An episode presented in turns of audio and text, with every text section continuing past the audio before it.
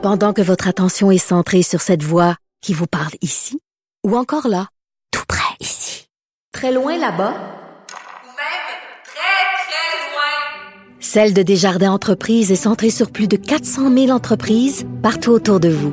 Depuis plus de 120 ans, nos équipes dédiées accompagnent les entrepreneurs d'ici à chaque étape pour qu'ils puissent rester centrés sur ce qui compte, la croissance de leur entreprise. Parce qu'en immobilier, pour être à son affaire, suivez les conseils de nos experts. Via Capital, les courtiers immobiliers qu'on aime référer. Bonne écoute. Cube Radio.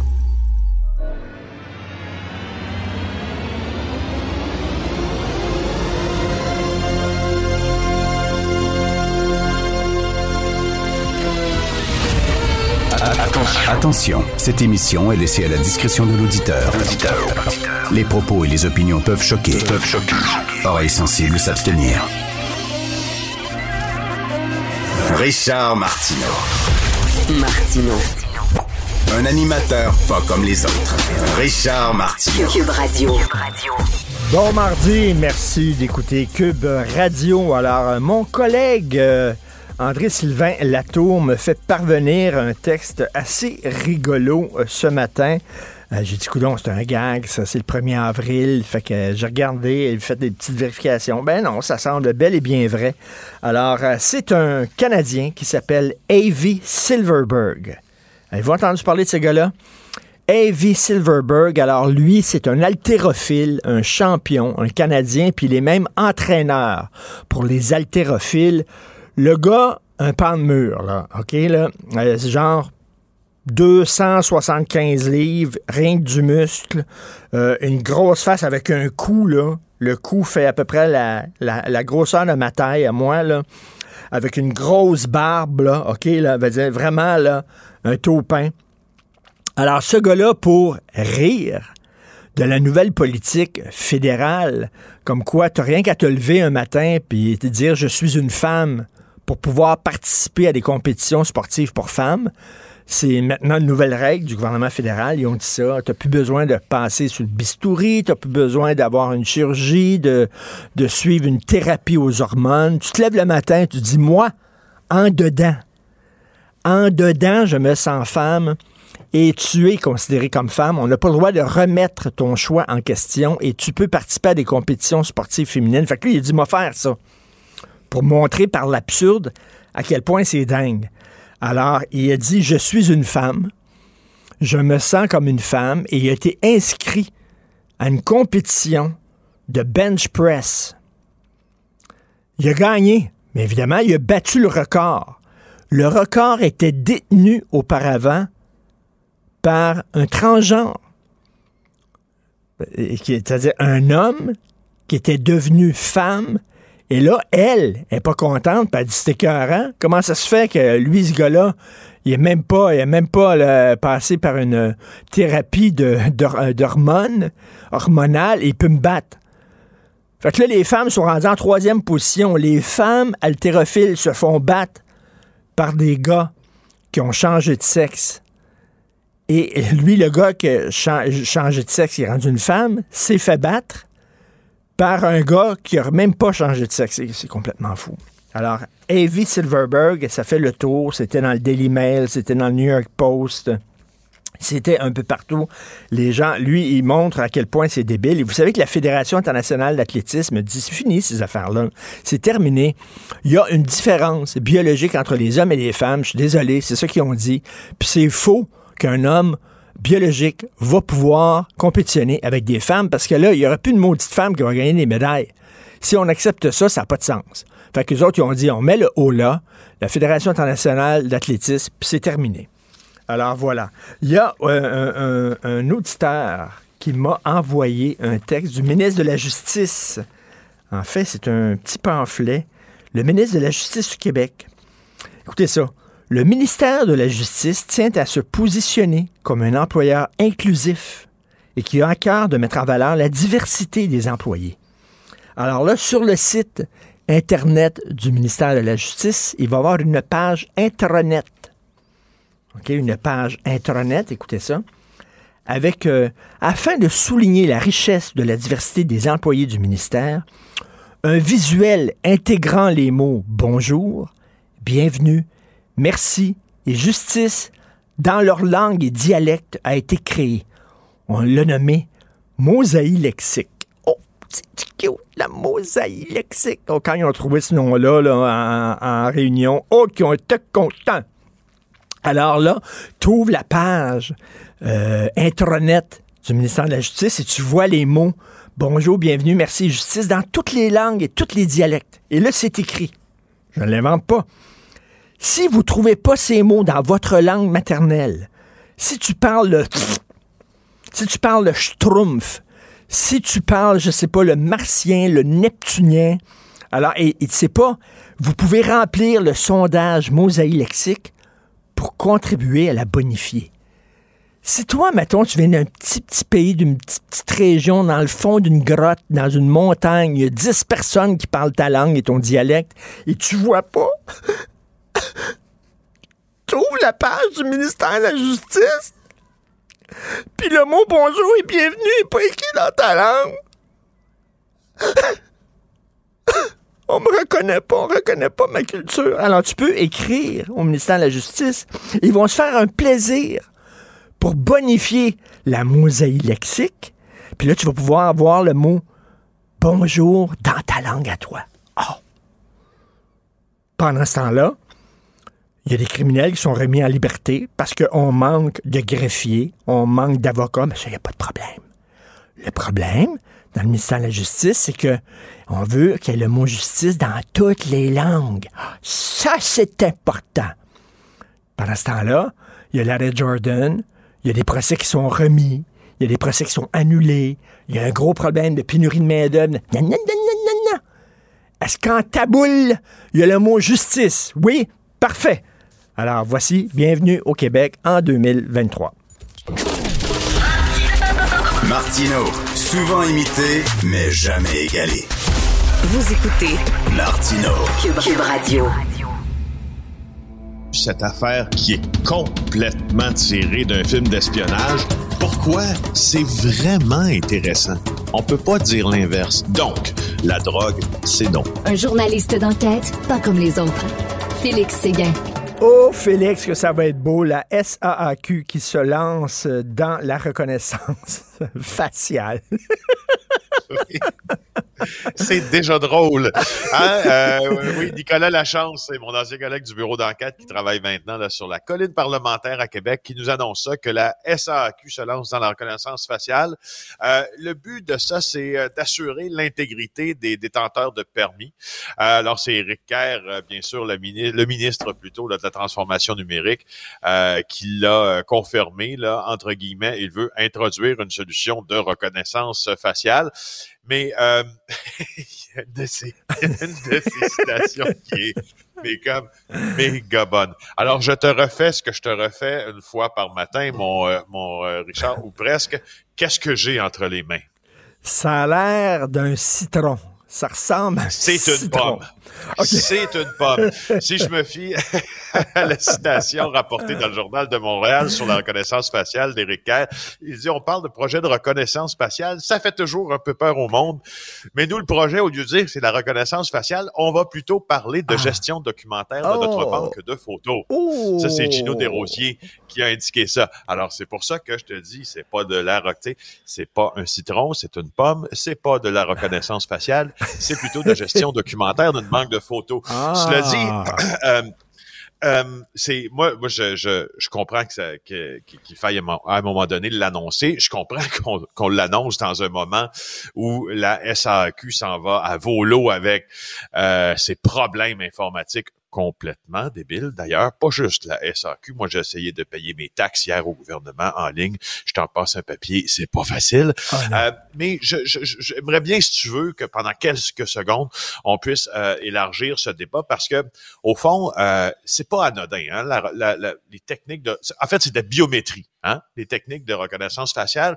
Et là, euh, il y a plusieurs organismes dans le passé, notamment, on le voit là, avec le débat que suscite les avancées de l'intelligence artificielle depuis la semaine dernière, il y a plusieurs organismes qui, depuis des années, nous disent attention à la reconnaissance faciale, euh, notamment après, je sais pas si tu te rappelles de l'affaire Clearview, intelligence artificielle, qui est arrivée aux États-Unis. On, Oui. on a révélé que des dispositifs de reconnaissance faciale ont été mis en œuvre aux États-Unis, mais aussi au Canada par la GRC par les polices d'Edmonton, Calgary, Vancouver, Toronto, Halifax. Puis la Sûreté du Québec a dit aussi vouloir se servir de cette technologie-là dans le cadre d'enquêtes criminelles.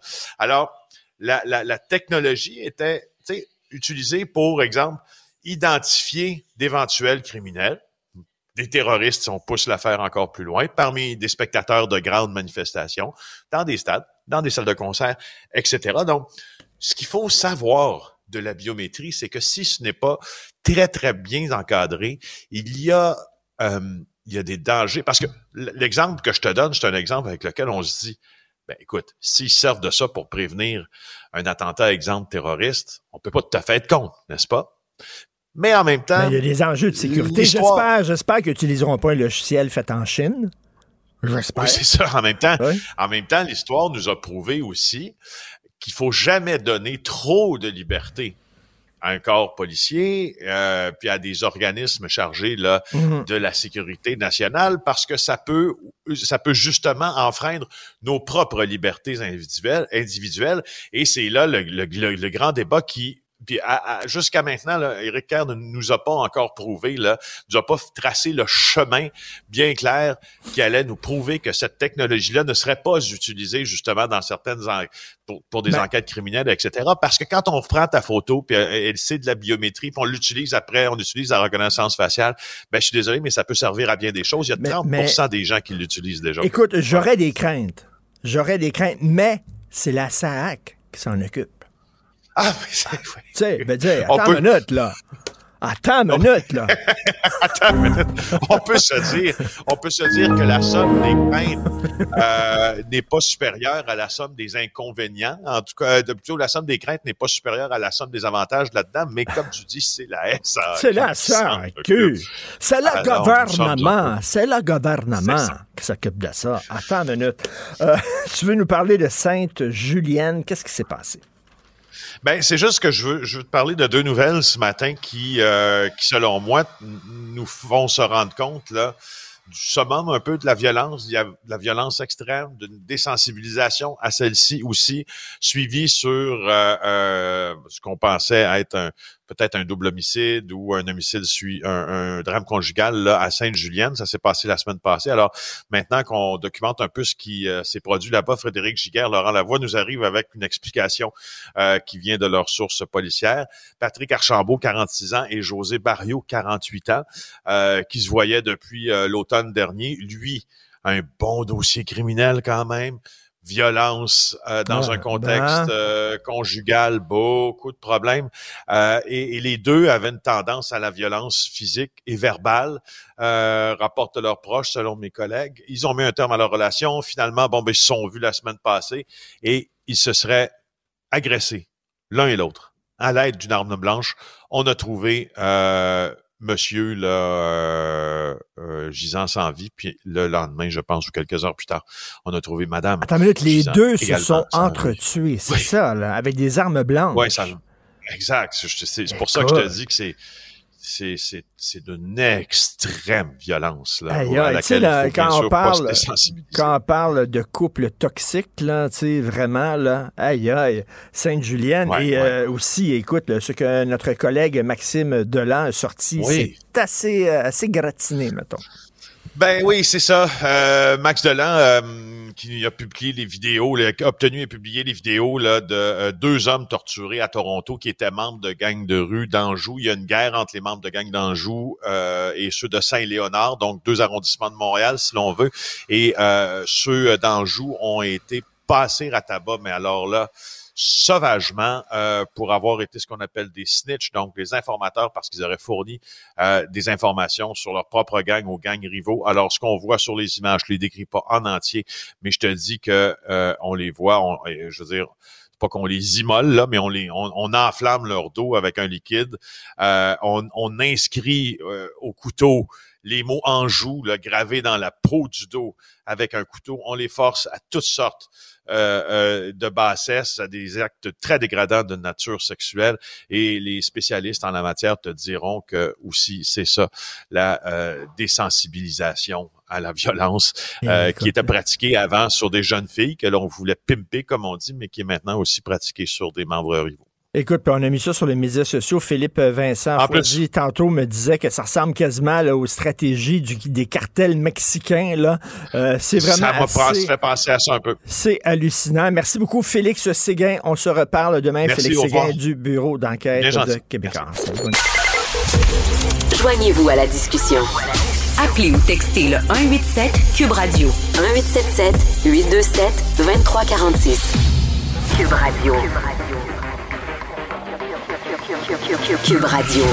En direct à LCN. Cette journée historique à 8h45, on va rejoindre Richard Martineau. Salut Richard. Salut, et quelle bonne nouvelle quand même, parce que la SAQ se lance dans la reconnaissance faciale. Tu comprends? La SAC. Si ça va aussi bien que ça clique, ça Ils- promet. Ils se sont dit, on est tellement hot là, dans la haute technologie puis dans le digital. on maîtrise tellement ça. On devrait se lancer dans la reconnaissance. Moi, je dis, pourquoi pas l'intelligence artificielle? Et même, même, même, je dirais même, la SAC devrait piloter la prochaine mission spatiale. Tu sais, l'astronaute canadien, au lieu de faire 10 fois le tour de la Lune, il ferait 10 fois le tour de Repentigny. Tu peux comprends-tu avec la SAC, là? Alors, là, ils vont faire de la reconnaissance faciale. Ça veut dire que la journée où on commence à faire ça, quand je vais rentrer dans un bureau de la SAC, le lendemain, je vais recevoir la correspondance qui était destinée à Régine Laurent. Tu comprends-tu? Tellement ils sont hot, là. Écoute, j'ai bien hâte de voir Tu leur ça. conseillerais donc de, de consolider les acquis plutôt que de passer à de, de nouvelles technologies? Que c'est bien dit. Parfait.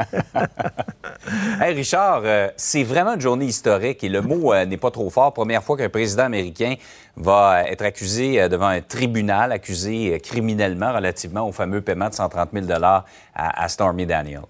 Euh, alors, il n'y aura pas de photo, hein, il n'y aura pas de prise de photo judiciaire, là, la fameuse mugshot. Ça a l'air qu'il y en aura Oui, pas. avait- il y avait toutes sortes d'informations là-dessus. On pensait ce matin que oui, certains disent que non. Il n'y a pas de certitude, mais c'est sûr que la photo de Donald Trump, on n'a pas besoin de la prendre, même de face, de côté. On l'a de tous les angles. oui, de tous les angles, tout à fait.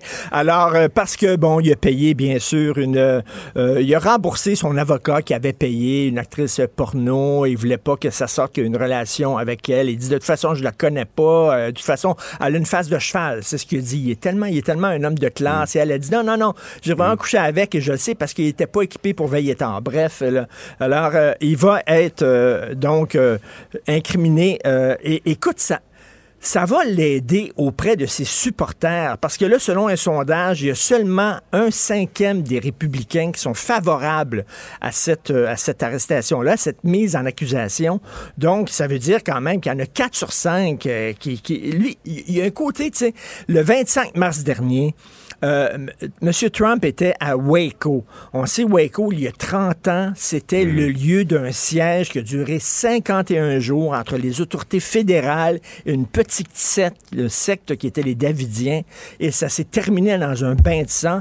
Et pour les gens de Trump, c'est la preuve, ça, de la dangerosité du gouvernement fédéral hein, en disant qu'il est toxique, il est meurtrier, etc. Et donc, il est allé à Waco et ça va l'aider auprès des Waco. Euh, Je m'excuse, mais de, de- de- des républicains, de se faire arrêter. qu'il y il y, a un côté christique dans, dans euh, Donald Trump, et j'écris ça dans ma chronique ce matin, c'est même pas un phénomène politique, le Trumpisme, c'est à la limite Hum. un phénomène religieux. C'est que- presque un prédicateur. Les gens qui tripent sur Ben Donald oui. Trump... Hey, hein, Je sais pas si tu as entendu, Richard, hier, le gars euh, qui était à la manifestation à New York, là, un des quelques manifestants, il dit Je prendrais une balle pour Trump. Ben écoute, c'est vraiment ça. Tu sais, il avait dit d'ailleurs, je peux sortir sur la 5e avenue, me fermer les yeux, tirer quelqu'un Mm. au hasard et les gens vont continuer à voter pour moi, ma gang va continuer à voter pour Mm. moi. Le pire, c'est que c'est vrai. Il y a vraiment Ah ouais. un côté, c'est comme un leader, un gourou d'une secte. Il a permis à ces gens-là de voir la vérité. Ils étaient aveugles, maintenant ils peuvent voir. Ils savent qu'il y a un deep state, là, il y a un État dans l'État, etc. Donc, écoute, Jésus a été traîné devant les tribunaux. C'est un peu ça, là, il va dire. Là.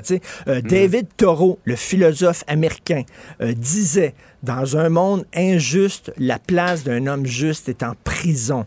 Alors, c'est ça qu'il veut dire. C'est la preuve que le monde est injuste. Donc, que je sois arrêté comme ça.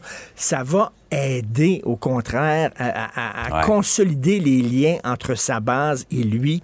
Comme je le dis, c'est même plus politique, Trump. Il y a un côté sec, il y a un côté leader, gourou. Donc, ça va être assez particulier.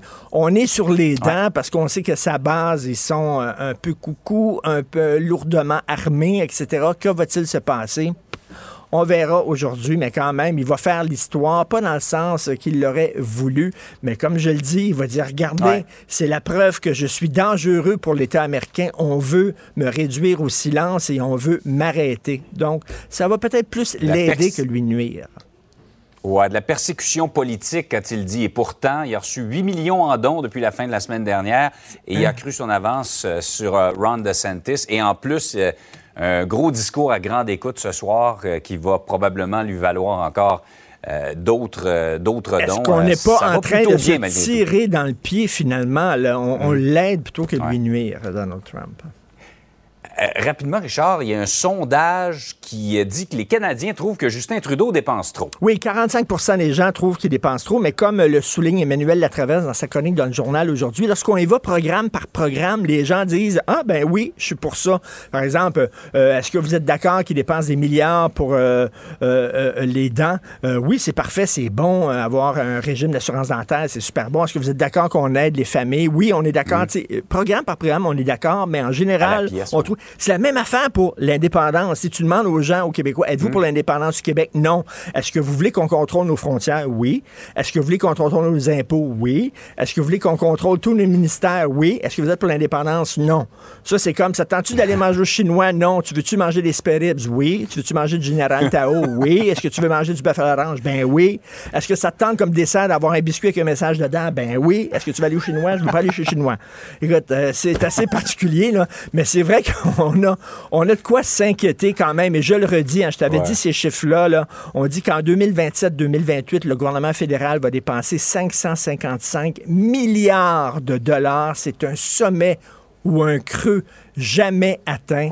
Et euh, on n'est plus en période de pandémie, là. on n'est pas en période de guerre, on n'est pas en période de crise économique. Pourtant, il continue de dépenser. Ça entre dans la catégorie gonziliard, comme gonziliard dit, euh, souvent si bien. Tout à fait. Hey Richard, passe une belle journée. Merci, bonne journée. Bye. Pendant que votre attention est centrée sur cette voix qui vous parle ici, ou encore là, tout près ici, très loin là-bas, ou même très, très loin, Celle de Desjardins Entreprises est centrée sur plus de 400 000 entreprises partout autour de vous. Depuis plus de 120 ans, nos équipes dédiées accompagnent les entrepreneurs d'ici à chaque étape pour qu'ils puissent rester centrés sur ce qui compte, la croissance de leur entreprise. Parce qu'en immobilier, pour être à son affaire, suivez les conseils de nos experts. Via Capital, les courtiers immobiliers qu'on aime référer. Bonne écoute. Ici Ricardo. Et Émilie, marchand d'IGA. On a envie de vous inspirer à bien manger. À moins de 5 la portion. Suffit de repérer les produits valeurs sûres et de les cuisiner avec une de nos recettes. Les valeurs sûres, c'est bien pensé, hein? Bien sûr! Détails sur IGA.net. Richard Martineau. Narrateur de l'actualité.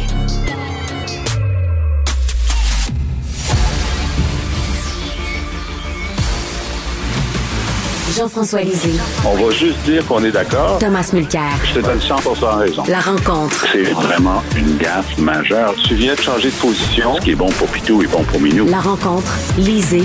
Mulcair. Alors, Jean-François Hitler, ma lanterne, je ne connais pas toutes les règles de, du fonctionnariat québécois, mais est-ce qu'un fonctionnaire de carrière a le droit de militer activement au sein d'un parti? Bien sûr, je parle de M. Stéphane Forgang, qui, euh, euh, qui était chassé du ministère de l'Économie euh, parce qu'il était porte-parole sectoriel du PQ pour la diversité et la citoyenneté. Qu'est-ce que tu penses de cette histoire-là? Ben, on pensait que c'était euh, c'était possible jusqu'à hier parce que euh, effectivement les, les, fonctionnaires ont droit de participer à la vie politique. Euh, moi, j'en ai vu beaucoup à, à, travers les années. Monsieur Foguin, euh, c'est un économiste, euh, il avait été désigné co-porte-parole. Il y a un moment où PSPP a nommé une dizaine de personnes, de- des anciens candidats, entre autres, euh, porte-parole pour certains sujets. Euh, donc, euh, Fuguet a été nommé co-porte-parole, entre autres, sur la question économique, mais comme il est au ministère de l'économie, euh, ils ont demandé un avis. L'avis était favorable, mais pour faire preuve d'un maximum de, de réserve, ils ont dit bon ben il sera plus co-porte-parole de l'économie, mais de la diversité à la place pour être pour être certain qu'il n'y a pas de, de, problème. Et euh, finalement, il a été viré. Il a été viré. Alors ça nous rappelle des époques euh, des années 70 quand il y avait une chasse aux péquistes dans la fonction euh, publique fédérale, etc. On se demande ici qu'est-ce qui a pu motiver une décision aussi drastique? Euh, le, le- le bureau de M. Fitzgibbon dit à nous, on, on s'en est pas occupé du tout, c'est euh, c'est les ressources humaines qui s'en occupent. Et on se dit, mais euh, si euh, il y a quelqu'un aux ressources humaines qui a si peu de jugement, qui qui fait en sorte que dans les journaux il y a une euh, une accusation de parti pris, peut-être vous auriez dû vous en occuper pour dire, ben écoutez, faut quand même pas virer sur le top là. Le gars, il parle même pas d'économie pour le PQ, puis il, il travaille pour nous. Alors, euh, j'ai hâte de voir s'il va y avoir une réaction au niveau de, de, de, de, M. Legault. Mais, mais, mais, tu sais, euh, Jean-François, on connaît, il y a des fonctionnaires euh, qui commettent des fautes très graves. Il y en a qui sont hyper incompétents, qui ne perdent pas leur job. On se pose tout le temps, on se pose toujours la question, qu'est-ce que ça prend pour perdre sa job quand elle est dans la, dans la fonction publique? Lui, juste à cause de ça, ils l'ont sacré dehors. Exact. Alors que, euh, donc, c'est clair qu'on peut être candidat d'un parti politique, prendre un congé sans solde pendant la campagne et revenir, ce qui était son cas à lui, mais euh, de faire en sorte d'être porte-parole sur un sujet qui n'est pas celui pour lequel il travaille, euh, sur, sur son temps euh, personnel. Là, ça vaut un, un congédiement. Alors évidemment, le syndicat va en grief, on va avoir un certain nombre de, de décisions euh, arbitrales là-dessus. Moi, je suis sûr que ça va être cassé par l'arbitre, mais c'est incompréhensible cette décision-là. Pourquoi? Euh, puis là, c'est rendu que les gens en parlent dans des émissions de radio. Alors, euh, c'est pas, une- pas une bonne idée. Tom, qu'est-ce que tu en penses? Ben, je suis outré, Ah oui? sincèrement. Ah oui? La première fois que l'interdiction jadis généralisée de travail partisan euh, a été levée, c'était pour la campagne. Je monte mon âge parce que j'étais déjà avocat au ministère de la Justice. C'était pour la campagne référendaire de 1980. Donc, jusqu'alors, les fonctionnaires devaient afficher la plus grande neutralité politique. Ils, ils faisaient même attention sur leurs heures à eux autres euh, d'en parler. Euh, de faire partie des instances n'aurait pas été possible à l'époque. Là, on lève ça et tout d'un coup, le, le monde n'a pas arrêté de tourner. C'était possible pour même les fonctionnaires d'avoir le droit d'exercer des fonctions bénévoles euh, dans le domaine politique. Qui l'eût cru? Alors, quand j'ai lu ça ce matin, quand Jean- c'est Jean-François qui l'a spoté, moi je l'avais même pas vu. Quand Jean-François nous l'a envoyé ce matin, j'ai commencé à fouiller, je dis, ça se peut pas. Là, on- on n'est pas en Union soviétique aux années 70 quand les gens disparaissaient. Euh, De quoi on parle là? On parle de quelqu'un qui était dans le domaine économique, dans un ministère, et pour toutes sortes de bonnes raisons, parce que je pense qu'il y aurait eu un réel risque de conflit d'intérêts s'il était porte-parole en économie. Mais là, il va être porte-parole en inclusion. Regardons le nombre de personnes issues des minorités culturelles au sein de la fonction publique. Il faudrait qu'on soit plus ouvert. Ça, ça n'a rien à voir avec ce qu'il fait au ministère de l'économie de Pierre Fitzgibbon. Le même Pierre Fitzgibbon, soit dit en passant, qui hier se lamentait, c'est donc bien épouvantable. On n'arrête pas de parler de moi dans les journaux, Ben en oui. particulier le journal, le journal où toi et moi on écrit, Richard. Alors, moi, quand j'ai vu ça, je me suis dit, il y a erreur. Ça se peut Mais pas. quelle est la justification? Euh, comment on justifie ça? Parce que pas. lui, il a fait plusieurs demandes pour obtenir le fondement juridique de cette décision-là. Vous vous basez sur quoi pour me sacrer C'est ça dehors? qui va, c'est ça qui va venir dans, dans les, dans les décisions arbitrales. Mais on est en train de le condamner à des années de procédure, tandis que c'est assez clair.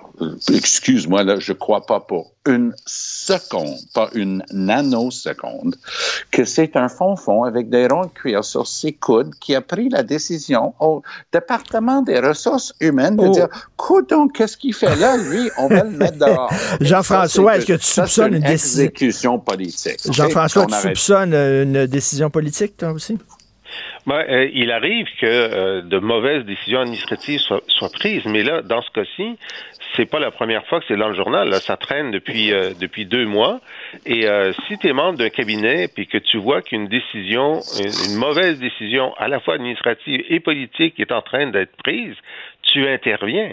Alors, le cabinet Fitzgibbon et le cabinet Legault avaient des mois pour intervenir pour faire en sorte que M. Fugain ne soit pas euh, mis à la porte. Or, ils ont décidé de ne pas intervenir, donc ça fait leur affaire.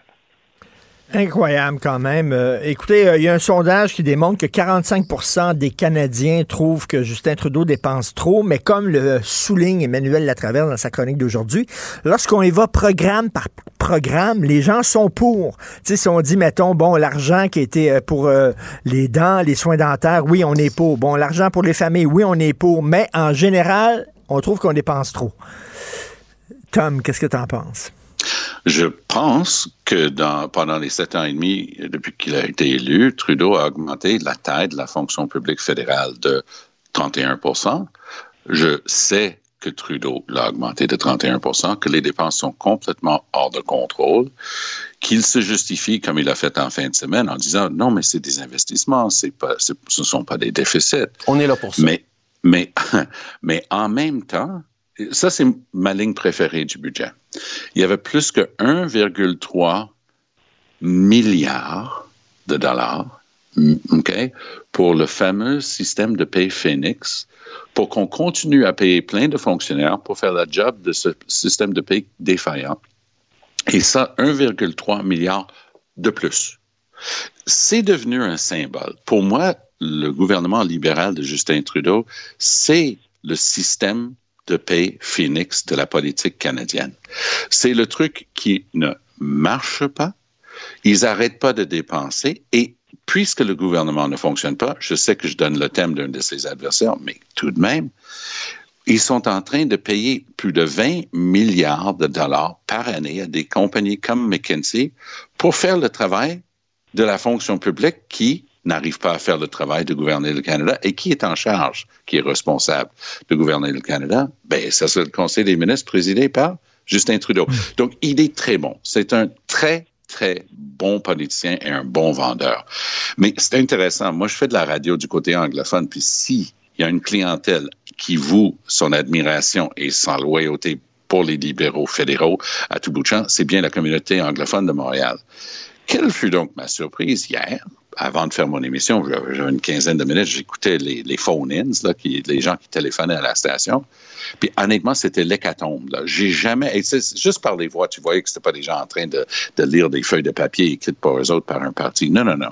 Ça, c'était le monde qui appelait après le budget, disant, ça n'a plus aucun bon sens. Il y a une fatigue de Justin Trudeau qui est en train de s'installer et ça se ressent partout, qui ont pris parmi leur électorat le, le- le plus loyal. Jean-François, ce qui est assez rigolo de ce sondage-là, c'est que, bon, les gens disent qu'ils dépensent trop, mais lorsqu'on ventile programme par programme, les gens appuient euh, chaque programme. C'est un peu comme euh, la souveraineté. On dit euh, aux Québécois, est-ce que vous êtes pour la souveraineté? La majorité sont contre, mais quand on va, est-ce que vous voulez diriger les frontières? Oui. Est-ce que vous voulez qu'on dirige notre, économie? Oui. Est-ce que vous voulez...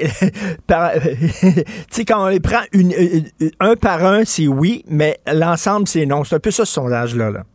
Oui, exactement. Mais c'est assez classique parce que effectivement, chacune des dépenses qui euh, qui qui est proposée et ce qu'a fait euh, euh, Trudeau euh, dimanche soir, dit ben voyons donc, comment pouvez-vous être contre le remboursement des frais dentaires Euh, Est-ce que vous voulez Sa phrase c'était Est-ce que vous voulez pouvoir juger de la richesse des parents de quelqu'un en regardant ses, dents?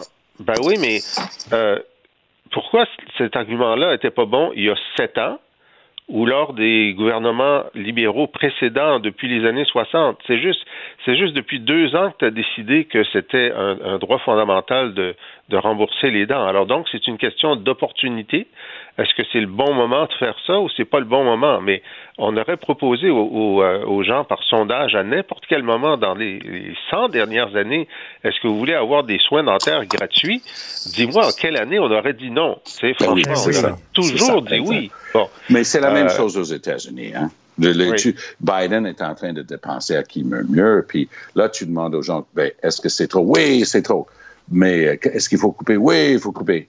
Mais est-ce qu'il faut couper ça? Ben non. Euh, est-ce qu'il faut couper ici? Ben non. Est-ce qu'il faut couper là? Ben non. Donc oui, c'est c'est un problème. Mais long terme, là, on parle souvent. Tu sais, l'argument de base de l'ADQ, de Mario Dumont, qui était novateur. Un, il a brisé les règles de base. C'était plus fédéraliste versus souverainiste, puis tu faisais n'importe quoi et son contraire une fois élu. Il y avait une idéologie politique et économique. Et son thème de base, c'était la responsabilité à l'égard des générations futures. Ce qui est ironique, c'est que ça, c'est le cœur du développement durable, qui est souvent perçu comme étant un précepte progressiste, quasiment de gauche. Mais lui, il le disait, il dit, c'est juste ce que vous êtes en train de faire là, ça tombe sur le dos des générations futures, puis ils n'en sortiront pas. Parle avec les jeunes parents de famille là, aujourd'hui, puis ils te diront la même chose. Ils disent, mes enfants n'en sortiront pas. La dette étudiante aujourd'hui pour faire un bac universitaire, puis oublions un deuxième ou troisième siècle, ça t'accapare pendant des décennies. Moi, je viens d'une famille très modeste. On était dix enfants. On avait, tu sais, on pouvait pas nous aider. J'ai- fini mes études avec une bonne dette étudiante. Mais ça, c'était à l'époque. Aujourd'hui, c'est trois ou quatre fois ça. Je ne sais pas quand est-ce qu'ils vont pouvoir s'en sortir. Alors, il va falloir qu'on réalise que ça, ces dé- dépenses-là, ces dettes-là, ces déficits-là, c'est pas des paroles en l'air, c'est des réalités qui vont être dans le sac à dos des générations futures pour des années à venir. Eh, écoutez, à vous deux, là, je vous sors, euh, tiens, du Québec et du Canada, je vous amène sur la Lune. Alors, il va y avoir un, un Ontarien de 47 ans qui va être le premier euh, astronaute canadien à se rendre euh, jusqu'à la Lune. Il va tourner autour de la Lune. Tiens, je commence par Jean-François. Ça coûte des gonzillards de dollars, ces missions-là. On sait que Artemis, la, la mission Artemis 2, c'est éventuellement, on veut construire une base sur la surface de la Lune. Et qu'est-ce que ça sert, ça, alors qu'il y a des besoins pressants sur Terre? Qu'est-ce que tu en penses, Jean-François? Écoute, c'est des débats qu'on avait euh, dans les années 60 aussi euh, pendant le, le programme spatial. Euh, il reste de la pauvreté. Il y a gens qui, il y a de- du monde qui n'ont même pas de chauffage central. Il y a du monde qui n'a pas d'internet. Puis on s'en va sur la lune. Mais ça fait partie, je pense, de, tu sais, on aurait dit, mais pourquoi est-ce que Christophe Colomb veut traverser l'Atlantique? Il y a encore, euh, ça existe même pas l'électricité. Est-ce qu'on pourrait pas faire l'électricité avant d'aller traverser l'Atlantique? Moi, je pense que malgré les sommes importantes qui sont là-dedans, ça fait partie de l'aventure humaine. Ça fait partie de l'aventure humaine, puis c'est irrésistible. Puis euh, moi, je suis d'accord. Ah oui, Tom. C'est trop bien dit, je n'ose rien ajouter. Mais en plus, notre astronaute national, à nous autres, honnêtement, le gars, il paraissait super bien. hein. Alors, bravo à lui, puis son- sa feuille de route, puis sa carrière, puis il va être là. Et tout le monde qui le rencontre, je connais des gens qui le, le connaissent, Ah, c'est le gars le plus gentil de la planète Terre, en plus d'être super compétent, avec une maîtrise en physique et un ancien euh, pilote de chasse. Et, et- et- et écoutez, euh, dans, dans les années 60, quand on envoyait quelqu'un sur la Lune, c'était wow, c'était fantastique, c'était vraiment un exploit technologique. Jean-François, est-ce que maintenant, c'est pas comme aller à Repentigny, là? Euh, c'est pas encore exactement la même chose. Mais C'est peut-être aussi compliqué que de faire un troisième lien, ça c'est clair. Le même degré de difficulté. Est-ce que, Mais est-ce que- les- c'est l'idée, c'est la base. C'est faire la base lunaire. Euh, ça, on n'avait pas essayé ça. On avait juste laissé un petit peu de déchets la dernière fois, puis une coupe de drapeau. Euh, là, on va Et, et s'installer. et des balles de golf. Et des balles de Et golf. des balles de golf, oui. On va peut-être essayer de les retrouver. Et Tom, euh, Tom, parlant de technologie, la SAC, ils sont tellement bons dans la technologie, dans le numérique, dans le digital, que, tu sais, ils l'ont prouvé avec leur site Internet. C'était fantastique. Alors là, ils se lancent dans la reconnaissance faciale. T'en penses quoi? Moi, je pense qu'il faut apprendre à marcher avant de courir les 100 mètres en 9 secondes. Euh, à chaque fois qu'on dit ça, moi, j'adore cette tendance de la CAQ de s'en servir quand ça fait leur affaire. Parce que quand ils veulent prendre le contrôle de quelque chose comme Hydro-Québec, Hawaï, Sophie Brocheux, Dawao, puis là, on va mettre un de nos gars, parce que je vous garantis que ça va être un gars, et on, va prendre le contrôle de ces bébites-là. Mais quand c'est Eric Kerr qui est supposé être en charge de la transformation numérique de tout l'État québécois, puis que ça complètement à la sac, c'est la réponse de, de Kerr en premier et le gars, c'est c'est pas nous, ça. Il y a un conseil d'administration. Hey, m'a checké ça, m'a tout botté le derrière de cette gang de pas bon. Non, la gang de pas bon, c'est ton conseil des ministres avec le ministre Kerr qui a fait ça. Puis en ce moment, on est en train de vivre ce que c'est de l'incurie. Parce que chance pour chance pour le gars que c'est pas arrivé il y a un an, cette histoire-là. Parce que je pense que son score aux élections a été passablement plus bas. Et c'est ce qu'on est en train de vivre. Ça, c'est un deuxième mandat, soit dit en passant, qui n'est pas tout à fait pareil qu'un premier mandat.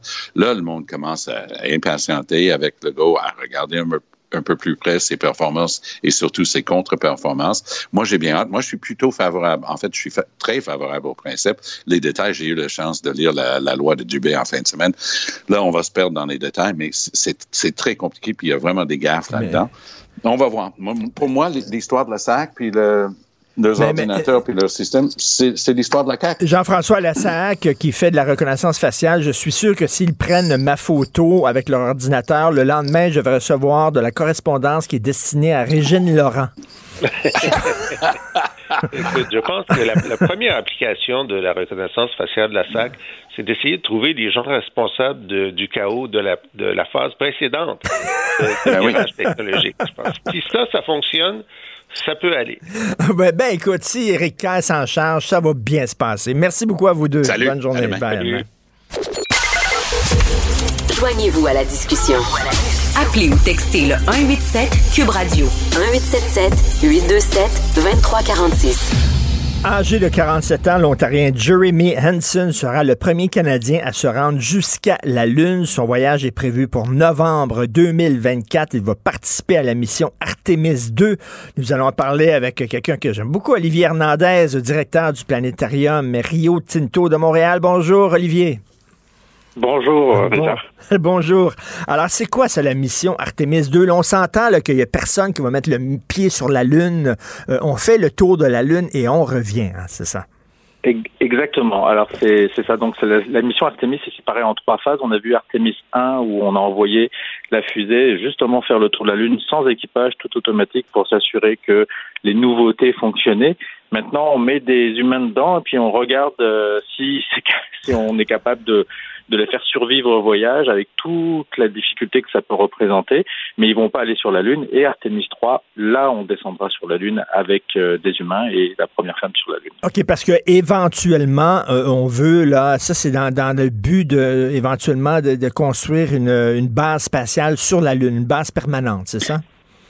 Alors en fait oui, euh, l'idée c'est de construire ce qu'on appelle le Lunar Gateway qui va être en orbite autour de la Lune et d'avoir aussi une présence sur la Lune euh, pour euh, différentes choses. Euh, le Lunar Gateway, lui, son objectif, c'est de justement de servir en fait de porte d'entrée et de sortie, donc d'ascenseur pour aller facilement descendre et remonter sur la Lune. et le Lunar Gateway va aussi servir probablement de, de, base pour des futurs vaisseaux spatiaux qui iront vers des destinations beaucoup plus loin en fait, vers Mars. Parce que si on veut aller vers Mars, de partir de la Terre pour aller vers Mars, c'est embêtant parce que ça nous, ça, ça nous on, on, consomme beaucoup trop de carburant en fait. Une fusée qui, que l'on lance sur Terre à destination de n'importe quoi, 80, plus de 95% en fait de son volume est occupé par du carburant. Mmh. Et la charge utile, en fait, l'endroit où on a les astronautes et puis le matériel scientifique qu'on apporte, il est vraiment tout petit. Si on veut on veut pouvoir aller très loin avec plus de personnes, à ce moment-là, il faut construire un vaisseau spatial déjà dans l'espace, donc autour de la Lune, euh, et amener en fait le carburant, amener des, des, astronautes sur ce vaisseau spatial et ensuite le faire partir de la Lune. Comme la Lune a une gravité moins forte, on a besoin d'emmener mmh. moins de carburant et on pourra aller beaucoup plus loin, beaucoup plus longtemps en fait. C'est tout l'objectif en fait de, de ce, de ce programme-là qui est très très ambitieux de pouvoir aller explorer en fait d'autres d'autres planètes euh, à très très long terme, bien sûr. On Et comment les, les- comment les gens pourraient vivre sur une base euh, spatiale euh, sur la Lune? Est-ce que, bon, on a vu le film de Ridley Scott, The Martian, avec euh, Matt Oui. Damon, où il a des serres, finalement, puis réussit à faire pousser ses propres légumes et tout ça. Donc, euh, est-ce que ça serait un peu comme ça avec la, la base lunaire? Alors avec la base lunaire, ce serait probablement euh, à, à, peu près identique avec un système de serre, mais on ne mettrait pas rien du tout en contact avec la, poussière en fait du sol lunaire ou la poussière martienne. Euh, on essaierait d'avoir un environnement très propre, très contrôlé, parce que la, la fameuse poussière, en fait, elle est très embêtante pour les combinaisons spatiales. Euh, à force d'ouvrir et de fermer des combinaisons pour pouvoir rentrer, la poussière vient euh, essentiellement euh, altérer les, les systèmes euh, qui, qui bougent et donc ça, ça crée des fuites et ça, et ça va endommager en fait ces, ces, ces, scaphandres qui sont des systèmes de survie et à ce moment-là euh, ça, ça met la vie des, des astronautes en danger. Donc il faut avoir des environnements très propres, des, des sortes de, euh, de, de, de, de serres très très propres à environnement sans aucune poussière Mm. dans lequel là on, s'en- on ferait pousser le, euh, euh, ce que l'on veut en fait pour la culture, mais il faut être capable de trouver bah, de l'oxygène, de l'eau justement. On sait qu'il y en a sur la Lune, on sait que euh, on commence à avoir des idées où elles se trouvent, et, euh, et donc euh, l'objectif des premiers pas en fait de la mission Artemis et notamment de la contribution du Canada qui sont avec un petit rover. En fait, il y a un petit rover que le Canada construit qui va aller se promener sur la Lune pour faire des relevés im- importants, pour savoir où il faut aller pour pouvoir trouver de l'eau, pour pouvoir euh, euh, trouver euh, de l'hydrogène, par exemple, pour faire de, de- du carburant ou quoi que ce soit. Donc il y a, il y, a, il y a tout cet environnement à construire avant d'envoyer des humains de façon permanente. Donc c'est, c'est, on, on parle de plusieurs décennies en fait d'exploration de la Lune avant d'avoir quelque chose. Et tout, tout ça fait partie d'une quête presque philosophique, hein, c'est-à-dire d'où on vient, où on va, quelle est notre euh, la place dans l'univers, c'est quoi l'univers. Ce sont les grosses questions avec un Q majuscule. Et exactement. Alors après, on peut se poser la question est-ce que les humains sont les mieux équipés pour pouvoir explorer en fait ce genre euh, d'environnement qui est quand même très très hostile Euh, Il y a un avantage à envoyer des humains à avoir un retour humain sur ce que l'on voit, ce que l'on on est capable d'apporter, euh, le rêve que ça apporte, le, le, les vocations que ça va créer. Et, euh, pour, pour être sûr qu'on ait des, des scientifiques qui soient passionnés pour faire les choses.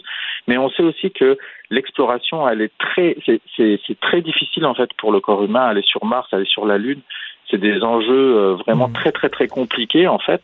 Et euh, utiliser plutôt des robots, de l'intelligence artificielle, c'est peut-être plus la solution en fait pour pouvoir le faire à moindre coût et euh, peut-être de façon plus rapide.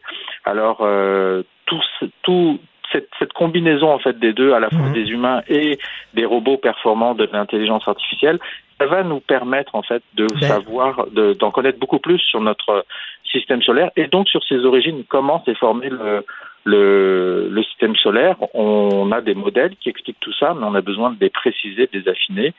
Et euh, c'est- important, c'est une question scientifique importante. en fait. Et M. Hernandez, vous parliez là, justement de la puissance de nos ordinateurs, de l'intelligence artificielle. Euh, Dans les années 60 et 70, là, parce que là, Oui. ça va être le premier voyage sur la Lune depuis 1972.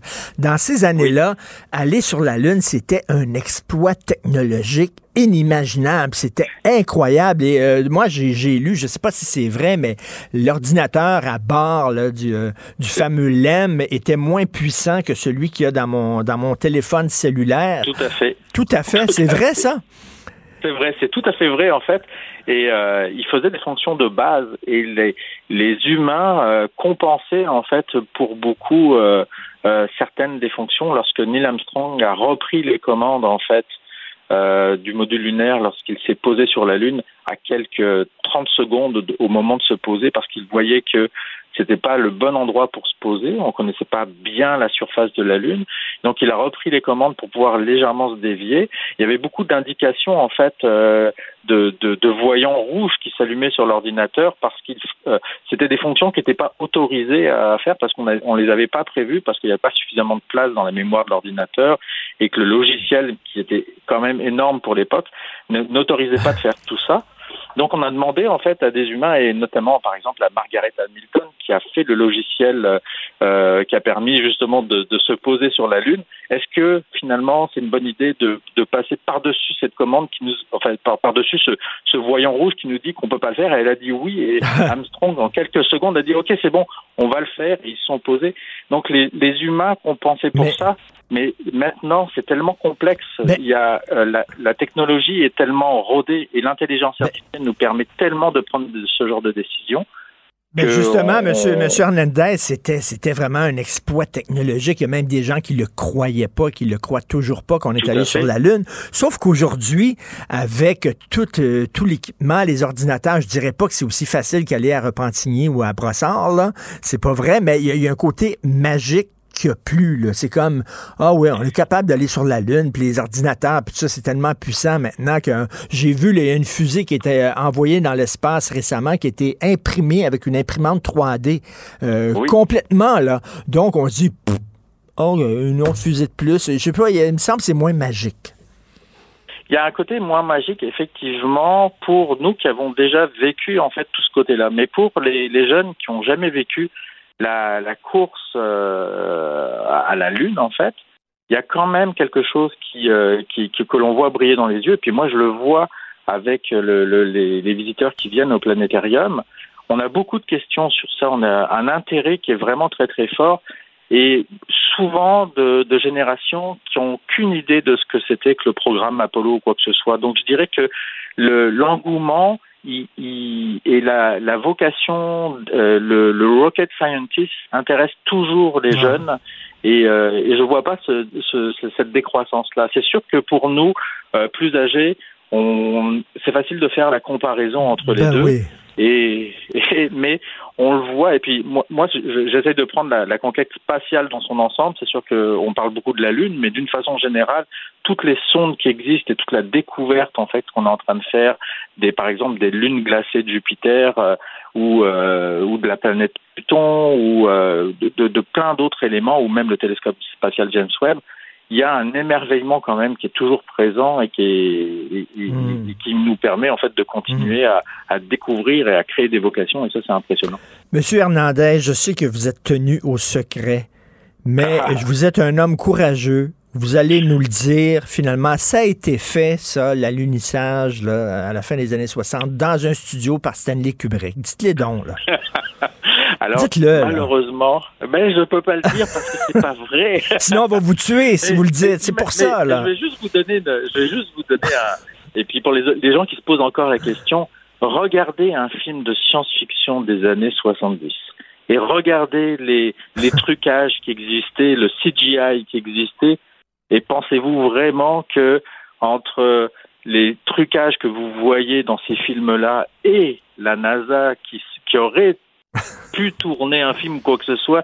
Comment ça se fait qu'il y a une aussi grande différence? Hmm, C'est bizarre. Hein? Mais je suis, je, je, il y a quelques jours là, pour la conversation, là, je suis allé sur des sites le complotistes et il y a des vidéos puis des trucs comme ça avec des flèches et tout le truc. Et euh, il y a encore des gens en 2023 qui ne croient pas qu'on est allé sur la Lune parce que pour eux c'est c'est tellement loin comme c'est pas possible d'aller là. C'est quand même assez rigolo, non? C'est très rigolo, mais en même temps, il faut, il faut continuer de lutter et pas de se laisser en, en fait emporter par, par cette mouvance de, de ces complotistes-là, parce qu'ils ont beaucoup de, euh, ils n'hésitent pas à parler. Alors c'est à nous, qui euh, les gens plus raisonnables, de, de, de, de mettre un frein et d'expliquer que non, non, non, on est allé sur la Lune, il y a un programme spatial qui existe, la Terre n'est pas plate euh, etc. Donc c'est aussi un peu de notre responsabilité de scientifiques et de gens de communication euh, de d'expliquer euh, la réalité et pas de laisser ceux qui, qui pensent ces choses-là gagner euh, le, la bataille, je dirais. Mais oui, euh, ce qui me fait rire, c'est que pour eux, c'est tellement incroyable d'aller sur la Lune que ça ça, ça, ça, ça c'est pas produit. Alors, alors que, bon Dieu, veut dire, euh, avec les ordinateurs et tout. Cela dit, d'où l'importance de la vulgarisation scientifique. Ces gens-là devraient aller voir le planétarium Rio Tinto de Montréal. C'est ah, un magnifique planétarium femme. Il est super beau. Et vous savez, une bonne nouvelle, j'ai lu récemment, euh, euh, il y, a un- il y a un documentaire qui va se faire bientôt sur euh, le vulgarisateur scientifique Carl Sagan. Un gros documentaire Oh. pour lui rendre hommage. Euh, C'était une personne tellement importante, Carl Sagan. Est-ce que c'est quelqu'un qui vous a allumé, vous? Tout à fait, euh, tout à fait. J'étais, je l'ai, je l'ai, connu beaucoup plus tard parce que en euh, étant de France, en fait, Oui. on était euh, plus axé sur Hubert Reeves Oui. comme euh, comme vulgarisateur scientifique euh, astronomique. Et euh, j'ai moins découvert euh, Sagan à l'époque, mais maintenant euh, et depuis quelques années, euh, je, je redécouvre et je découvre Carl Sagan et c'est absolument incroyable et son sa capacité à vulgariser les choses était exceptionnelle en fait. Tout à fait. Ben, merci beaucoup, M. Hernandez. Et euh, actuellement, qu'est-ce qu'il joue au Planétarium Rio Tinto? Alors actuellement, il joue un film qui s'appelle Ailleurs, qui nous permet de visiter en fait l'ensemble du système solaire. Euh, Et euh, très bientôt, on va, de- le mois prochain, en fait, on a un film sur les 50 ans en fait de l'album de Pink Floyd, Dark Side of the Moon, qu'on vient d'acheter, euh, et qui va jouer quelques représentations. Alors j'encourage tous ceux qui sont euh, nostalgiques de cet album-là, ça fait 50 ans aussi, comme euh, À quoi? Avec du visuel? Avec, avec du visuel et tout, là? avec du visuel et tout, et avec la bande originale, donc euh, exactement les 45 minutes de l'album, et ça sort le 3 mai. Les billets sont en vente à partir du 12 avril à peu près. Donc, Wow. euh, Et, et au comptoir à bonbons, bien sûr, on pourra acheter des champignons magiques. exactement, on conseille de les, de les manger avant. Merci, M. Olivier Hernandez. Merci beaucoup. Bonne journée. Merci beaucoup. Pendant que votre attention est centrée sur vos urgences du matin, vos réunions d'affaires du midi, votre retour à la maison ou votre emploi du soir, celle de Desjardins Entreprises est centrée sur plus de 400 000 entreprises à toute heure du jour. Grâce à notre connaissance des secteurs d'activité et à notre accompagnement spécialisé, nous aidons les entrepreneurs à relever chaque défi pour qu'ils puissent rester centrés sur ce qui compte, le développement de leur entreprise.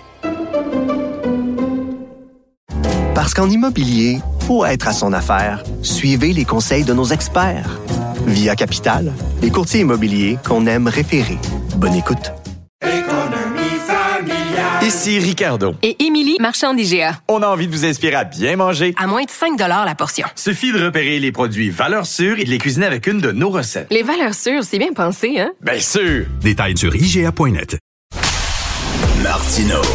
Des fois, quand on se sent contrarié, ben c'est peut-être parce qu'il touche à quelque chose. Alors, les influenceuses, hein, mes nouvelles amies, sont toujours là pour nous éduquer, pour nous amener plus loin, là, pour nous conscientiser. Et là, la nouvelle mode, c'est qu'elles se font filmer, photographier sur TikTok ou Instagram, sur la plage, au yoga, dans leur cuisine, avec un capteur de glycémie collé euh, sur l'épaule, euh, en disant c'est très le fun, c'est tendance, parce que ça nous aide justement à moins euh, prendre de poids, à contrôler notre prise de poids. C'est très controversé. Nous allons parler avec Isabelle Huot, qui est docteur en nutrition et journaliste. Bonjour Isabelle. Allô, allô Richard. Allô, c'est Ah, quoi- C'est un peu décourageant. c'est quoi un capteur de glycémie pour ceux qui connaissent pas ça? Ben, écoute, pour une personne qui souffre de diabète, c'est vraiment génial. C'est une révolution parce qu'avant, une personne qui souffre de diabète doit se piquer constamment pour surveiller sa glycémie, donc son taux de sucre sanguin, ajuster ses prises alimentaires en fonction de sa glycémie et maintenir la glycémie dans des niveaux acceptables pour avoir le moins de complications possible pour la santé à long terme. Là, ce qu'on voit, puis c'est drôle, ça me fait penser au même parallèle avec l'Ozempic, là, le fameux euh, l'injection là que les gens prennent aussi Oui. pour contrôler le diabète, mais qui fina- finalement ça fait maigrir. C'est un petit peu la folie et ça détourne l'attention vers qu'est-ce qui fait maigrir. On revient sur le changement des habitudes alimentaires. Puis moi, je trouve ça tellement frustrant de voir que on est encore à la recherche de solutions miracles. On veut encore trouver des médicaments, on veut encore trouver une approche, puis là en plus, ben, ben les, influenceurs effectivement vont souvent prôner des approches, puis là les jeunes embarquent là-dedans, puis ça c'est vraiment malsain pour euh, la santé, puis la santé psychologique aussi là. Ben écoute, pourtant, tu sais, euh, moi j'ai perdu euh, 25 livres là, ces, ces, ces derniers mois. Euh, tu sais, j'ai coupé l'alcool ou presque, pas- presque complètement, pas tout à fait, presque complètement. Je fais de l'exercice, euh, Ouais. euh, j'essaie de couper le pain, etc. J'ai pas besoin d'avoir un, capteur de glycémie puis des affaires comme ça. ça. là. Oui, c'est ça. On dirait que l'approche alimentaire, c'est quoi? C'est pas assez sexy, ça vend pas assez. Donc, faut se tourner vers des approches beaucoup plus attirantes. Voyons donc, le capteur de glucose, là, c'est quand même incommodant. C'est quand même quelque chose qu'on a en permanence sur soi. Ben oui. permet, pour une personne diabétique, c'est génial parce que ça permet de suivre la glycémie 24 heures sur 24, même durant la nuit, de prévenir les hypoglycémies. On le comprend. C'est vraiment intéressant. Comme je disais, c'est vraiment une révolution. Mais pour une personne qui veut perdre du poids, puis encore là, euh, perdre du poids, les influenceurs, souvent, on s'entend, n'ont pas vraiment de poids à perdre. C'est comme véhiculer, ça c'est un autre dossier, mais c'est véhiculer une image euh, qui, qui se veut santé, mais dans le fond, c'est souvent des, des, des indices de masse corporelle inférieurs à 20. C'est vraiment des Ben corps oui. qui ne sont pas accessibles. Ben, ben oui, tout à fait. Là. C'est, c'est, c'est, c'est... Mais en même temps, tu sais, ces temps-ci, là, on, on- dès que on dit à quelqu'un tu devrais perdre du poids, grossophobie, grossophobie, Oui, t'es con. En même temps, Isabelle, tu sais, quelqu'un qui est vraiment très obèse puis qui a vraiment un surplus de poids, ben, c'est un service à lui rendre de dire tu devrais peut-être perdre du poids parce que les gens qui sont vraiment en surplus de poids, euh, c'est bien beau de dire t'es belle comme ça, t'es beau comme ça, Oui, puis accepte-toi, mais quand même, c'est préférable s'ils veulent vivre plus longtemps puis moins avoir de problèmes de santé. Perdre du poids, mais on dirait que c'est difficile de dire ça à quelqu'un maintenant. Ah mon Dieu, écoute, on pourrait tellement en parler Ben longtemps. oui. Moi-même, je me suis fait euh, traiter de grossophobe. Écoute, Ah oui. l'obésité est associée à 13 types de cancers, aux maladies cardiovasculaires, aux douleurs, aux articulations. Je comprends qu'il y a plein de facteurs qui influencent le, poids corporel, dont la génétique. Peut-être le microbiote, on s'y intéresse de plus en plus. Il y, a, le- il y a plein de facteurs, mais la base reste ses habitudes de vie. Donc, ce qu'on mange, ce qu'on dépense, son niveau d'activité physique, c'est ça qu'on n'est pas égaux devant la calorie, puis qu'il y en a euh, qui vont manger pareil, qui vont avoir grosso modo un 20-30 livres peut-être de différence. Mais quand on parle de 100 livres, 150 livres, de plus, qu'on est dans la catégorie d'obésité, euh, il faut modifier ses habitudes de vie. C'est comme une société de victimisation. Là. Je ne suis pas responsable de mon poids. Donc, c'est, c'est, c'est malgré moi, euh, j'ai rien à faire. C'est l'environnement obésogène. Je comprends. On est dans un environnement avec l'accessibilité aux aliments, mais c'est vraiment notre décision de choisir ce qu'on finit par manger quand même là. Puis écoute je suis pour la diversité corporelle mais mais de là à dire que euh, l'obésité pour est gage de santé non l'obésité n'est Ben pas oui, gage de santé écoute, euh, l'autre jour- à plein de complications L'autre jour, j'ai fait une gaffe. J'ai dit à une fille que j'avais pas vue depuis longtemps, elle avait perdu du poids. Puis je voulais, tu sais, Oui. moi, moi j'ai perdu du poids récemment. Puis quand les gens le remarquent, ben, je suis content, je suis fier de moi. Puis, tu sais, fait que je dis, hey, euh, t'as perdu beaucoup de poids, ça te va bien? Le regard qu'elle m'a jeté, comme si je disais, Ah. avant, avant, t'étais moche, tu sais, crime, Ben, là. Ah non, non, non. Écoute, j'ai l'impression Ouais. que, que là, on a eu un gros, gros virage euh, sociétal. Puis là, on va revenir vers l'équilibre à un moment donné. L'équilibre de dire oui, manger, bouger, euh, diversité, mais je pense que le, le, le mouvement vers l'acceptation euh, est comme le virage est trop important actuellement. Là, je suis un peu. euh, moi, je, je vise l'équilibre dans tout ça. Là. fait que toi-même, dans ta job, maintenant, tu marches sur des œufs, hein? Oui, oui. Comme Ah ben oui. Moi, je fais plus de clinique privée, mais c'est rendu qu'en clinique, on peut plus dire à quelqu'un Ah, t'as un cholestérol élevé, t'as, t'as, t'as, t'as un pré-diabète, faudrait perdre du poids. Parce qu'on est même comme clinicien grossophobe. Donc on, Ben on voyons, voyons, c'est parce ça. que tu as, à cœur la santé de ces gens-là. Au contraire, c'est parce que, veux dire, tu, tu, tu démontres de l'empathie quand tu dis ça. Exactement. Mais c'est mal vu maintenant. C'est vraiment, vraiment Ben- mal vu. Donc, faut dire, bon, on va travailler les habitudes alimentaires, mais sans jamais, jamais parler de poids. Et euh, c'est ça. Contexte Ben, coudonc. 2022-2023, là, Oui. bienvenue dans la nouvelle ère euh, Mais ça, euh, Non, pour c'est en pas- revenir au débat sur euh, les médicaments, ben évidemment, c'est un peu déplorable de, de voir des influenceurs qui ont parfois 1,5 million. Là, je regardais là, celle qui, qui est partie entre autres ce mouvement-là. Euh, elle a un impact sur les jeunes. Ben oui, ben oui. Puis là, tu sais, le capteur de glycémie, c'est parce que depuis quelque temps, le- le- le- le- l'ennemi juré, le mal, c'est le sucre. hein. Le sucre. Oui, Et là, tu as, maintenant les régimes keto. J'ai un ami qui fait ça, le keto, Ouais, keto, keto. Là. Fait que là, il faut pas que tu manges de sucre. Tu peux manger du gras en masse.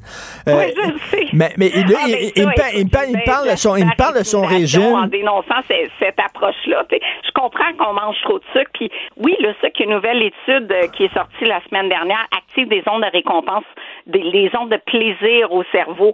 Euh, donc, euh, libère de la dopamine, qui est l'hormone du plaisir. Manger du sucre, c'est un peu comme une drogue. Fait que plus on Oui. en mange, plus on a envie d'en manger. C'est correct d'en manger le moins possible. Mais de là à surveiller sa glycémie, la glycémie varie normalement euh, à jeun entre 4 et 7, puis après le repas entre 5 et 10. Puis c'est- C'est normal, on n'a pas besoin de surveiller sa glycémie euh, constamment comme si on, on souffrait de diabète de, de, de type 1 ou de type 2. Là. Ben c'est ça. Puis le gars qui est mon ami qui fait le régime keto, il me dit ce qu'il mange. Je comprends rien dans son régime en disant ben donc tu Ouais. manges ça. C'est il mange énormément de gras, pas de sucre. En tout cas, bref, c'est la grosse mode depuis quelque temps. Cela dit, pas besoin d'avoir un post-doctorat en sciences euh, chimiques pour savoir que ben, tu fais attention à tes portions, euh, tu essaies de, de- de couper le pain et le dessert, tu fais de l'exercice, tu y vas mollo sur de l'alcool puis tu fumes pas. Voilà. Ben, c'est ça, juste l'équilibre dans tout ça. Puis on, tu sais, on peut manger tout en portions modérées, puis on n'est pas dans, pas besoin de, de calculer comme le cétogène 25 grammes de glucides par jour, ça peut être complexe. Euh, L'équilibre, je le dis tout le temps, le régime méditerranéen, pas des, Oui, des gros oui. régimes, euh, même le oui, ça fait perdre du poids, parle jusqu'à 15 du, du poids, donc tu sais, sur 200 livres, c'est à peu près 30 livres, mais tu sais, c'est pas en un mois, là. Mais il y a énormément d'effets secondaires. Soyez prudents. Ce n'est pas un médicament qu'on prend pour perdre du poids, sauf si on est vraiment obésité morbide, là, par exemple, puis que le médecin vous conseille ça parce que vous avez tout essayé avant, là. Un peu comme la chirurgie bariatrique, là. Tout à fait, mais ça a l'air que, bon, non seulement on peut pas parler de poids, mais on peut rien dire contre les influenceurs parce qu'on se fait ramasser. Moi, j'ai osé rire des influenceurs. Et mon Dieu, qui m'aiment pas, donc euh, il faut, faut rien dire. Mais ça le dit, y a- il y, a- il un problème. Et comme tu me dis, ces, ces femmes-là, ces filles-là ont une influence. hein, c'est pour ça qu'on les appelle influenceurs. Oui, Ils ont une influence chez les jeunes filles, puis il faut faire attention. Là. faut faire attention. Puis je dis toujours aux jeunes, là, des, des gens qui dégagent des, des images ou des filles trop minces ou trop retouchées, arrêtez de les suivre parce qu'on a vu beaucoup de cas de troubles alimentaires depuis l'arrivée des médias sociaux, puis de vouloir à tout prix ressembler à un modèle qui, qui est presque inatteignable ou, Ben ou à quel prix. Donc, il faut se détacher un petit peu de ça. Là. Tout à fait. Merci beaucoup d'avoir pris le temps de nous parler, Isabelle Huette. Merci. Hey, c'est un plaisir, Richard. À la Merci. prochaine. Bye, à bientôt. Martino. L'opinion populaire. Je te rappellerai que 1,3 milliard, 44 milliards de dollars. C'est beaucoup, beaucoup d'argent. À partir de cet événement-là, il y a eu un point de bascule. Un directeur de la section argent, pas comme les autres. Yves Daou. Et m'a dit que le journal s'acharne sur M. Fitzgibbon. Ah, pas de bon sens. C'est ça qu'il a dit encore. Les joue encore à la victime. Pourtant, il y a des questions euh, légitimes à se poser sur des rencontres avec M. Fitzgibbon et ses anciens amis. Mais bref, écoute. euh, Bon, on va continuer, Richard, Ben faire oui. notre travail euh, de journaliste, là, puis euh, ça, appartiendra à la population de Alors, euh, des pertes d'emploi, ça va pas, là, 3000 pertes d'emploi lors de licenciements collectifs en 2023 au Québec. Richard, ça, c'est un peu l'épée de Démoclès qui nous pend au-dessus de la tête. Là. On, on regarde là, les taux d'intérêt ont augmenté, la consommation a baissé, tout ça. Puis là, la prochaine étape, là, ça va être le marché de l'emploi. Là, jusqu'à date, là, tout allait bien, tout le monde avait des jobs. Mais là, là, euh, ça commence. Là. Depuis le- les trois premiers mois, là, il y a eu 3000 licenciements collectifs en 2023, donc pour les trois premiers mois. Puis ça, c'est tout le temps, le- ils sont obligés, les employeurs, d'aviser euh, le ministère du Travail quand ils ont 10 travailleurs et plus qui sont licenciés. Alors là, tu en as eu 3000 de janvier à, à mars 2023, mais depuis avril 2022 au 31 mars, on est rendu presque à 9600 licenciements Hi, collectifs. OK. Donc, Donc, il y a comme un signe là, de, tu sais, euh, précurseur de, parce que là, présentement, là, depuis le début de l'année, Richard, là, il n'y a eu aucun emploi à temps plein qui a été créé au Québec depuis janvier. Donc, euh, c'est un signe des, des temps. Puis, regarde, une preuve de ça, c'est Canada Goose, là, qui, qui, est un, qui est un exemple parmi tant d'autres, parce qu'il y a les secteurs des technos, le commerce de détail, mais dans le cas de la manufacturier, là, écoute, ils ferment leur usine de Boisbriand, il y a 180 travailleurs qui vont perdre leur job. Puis là, ils vont tous concentrer, concentrer sur Chabanel. Euh, donc, euh, ça veut dire que. Hey, pourtant, Canada Goose, euh, Canada Goose, ça avait, ça avait du vent dans, dans, dans, dans les ailes, ça, dans les voiles, ça marchait bien, oh, Canada Goose. Ben, et, ils l'ont encore, mais c'est probablement que la question, c'est qu'ils vont produire de façon plus efficace. Okay. Puis, bon, ben, la preuve de ça, c'est qu'ils ramènent ça à Chabanel. Mais je te rappellerai que de, de, de la production, là, 15% des vêtements de collection d'hiver 2020 et printemps 2020 étaient produits au Québec. Ça veut dire que probablement qu'une partie est produite ailleurs. Euh, donc, euh, mais c'est tout un, une indication que les entreprises, là, on le sait, les entreprises, il faut qu'ils soient profitables. Et donc, ils sont en train de regarder la meilleure façon d'être plus rentable. Puis là, ben là, on voit très bien ce qui se passe.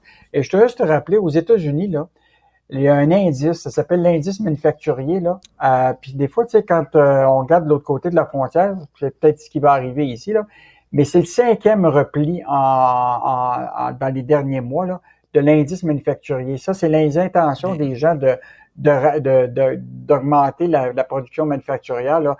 Donc, il y a des signes indicateurs clairs là, que il y a un début de ralentissement économique clair. Là, euh, c'est pas, c'est pas une récession, quoi? Non, non, c'est pas une récession, mais tu vois très bien. Écoute, Richard, là, je veux juste te dire, dans le domaine des technos, là, tiens-toi bien, aux États-Unis, depuis le début de l'année, c'est ben, à peu près 170 000 jobs perdus aux États-Unis dans le secteur des technos. Puis, dans les 166 000, là, il y a 53% c'est juste au mois de janvier. Donc, tu vois très, très bien qu'il y a comme euh, une poussée là, de rationalisation un peu partout parce qu'à un moment, tu sais, les salaires augmentent, les, euh, toutes les dépenses augmentent. les entreprises sont en train de regarder, ben, Mais là, tu es, dans le domaine des technos, puis tu perds ta job, tu dis, ben là, je commencerai pas à cogner aux portes parce que les autres aussi, les autres entreprises en technologie, eux autres aussi, ils congédient. Donc, euh, c'est pas le temps d'embaucher. Fait que tu fais quoi dans ce temps-là? Ben là, actuellement, là, je pense que le, le, y, a, y, a, y, a, du travail. Bon, il y a des secteurs qui sont en train d'exploser. On a parlé de l'intelligence artificielle. Là. Il y a peut-être des secteurs où ça va. Mais il va y avoir certainement une forme de ralentissement où les entreprises vont commencer à regarder puis dire là, on va comme assurer le plancher d'emploi qu'on a maintenant. On va arrêter les emplois à temps plein. Euh, puis on va attendre que le, la tempête passe un peu. Mais le début de l'année indique pas clairement, là, Richard, qu'on s'en va vers une croissance du marché de l'emploi. Là. En tout cas, les chiffres là, du ministère du mmh. Travail indiquent tout le contraire. Euh, Vidéotron, désormais euh, propriétaire de Freedom Mobile. Euh, écoute, j'écoutais ça, c'est une des plus importantes transactions au Canada. Là. Écoute, Richard, rappelle-toi, ce dossier-là dure depuis deux ans. Il y a eu une saga euh, judiciaire là, où ce que ça impliquait le CRTC, le Bureau de la concurrence et autres. Mais là, c'est officiel depuis hier que euh, Vidéotron met la main euh, sur la filiale du sans-fil de Shaw dans le cadre de la transaction québécois, euh, québécois Roger et, et Shaw.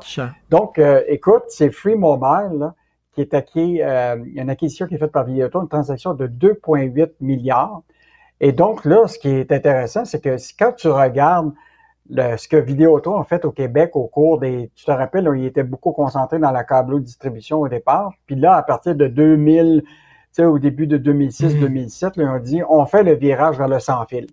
Et là, ça, ça, a eu des impacts euh, majeurs parce que sais, la câble diffusion, moi, je savais que c'était pour baisser, mais l'explosion de Vidéotron dans le sans-fil au Québec, ben aujourd'hui. Je fais une parenthèse. Je, je, fais une parenthèse. On a des enfants. Quand nos enfants s'en vont en appartement, euh, je mhm. connais pas beaucoup de jeunes qui ont vraiment le câble. Tu sais, on s'entend, ils sont sur ordinateur, puis euh, et la télévision traditionnelle, ils regardent pas beaucoup. Ils regardent plus, euh, malheureusement, tu sais, des plateformes américaines et tout ça. Donc, eux autres, ils ont vu le vent tourner à un moment donné. Ils sont pas fous, puis on dit, regarde, là, on va essayer de, de s'en aller plus dans le cellulaire parce que c'est ça l'avenir. Ben oui, puis là, l'affaire, c'est que déjà, tu sais, Vidéotron, là, c'est, euh, écoute, c'est quand même euh, important dans le groupe québécois. Là, et là, actuellement, écoute, ils ont comme 23% du marché du Québec. Il y a peut-être un peu de croissance encore, mais le gros de la croissance va partir dans le reste du Canada. Puis cette transaction-là, là, qui permet à Vidéotour de mettre la main sur 1,7 million de, de clients de Free Mobile, ben ils vont tenter, puis déjà c'est commencé, là, euh, de refaire le modèle de ce que Vidéotron a fait au Québec en assurant évidemment euh, des, devenir le quatrième joueur euh, au- dans le reste du Canada, s'assurer que les prix baissent, parce qu'il y a quand même des obligations. Hein? Dans le cadre de l'entente, là, euh, écoute, il faut qu'ils annoncent euh, déjà une obligation de 20% des baisses, tu comprends-tu, des prix de- du cellulaire. Là. Euh, ils vont investir 150 millions aussi dans euh, augmenter le, réseau de Freedom Mobile. Euh, ils envisagent de, qu'une couverture du 5G à 90% pour les consommateurs d'ici deux ans.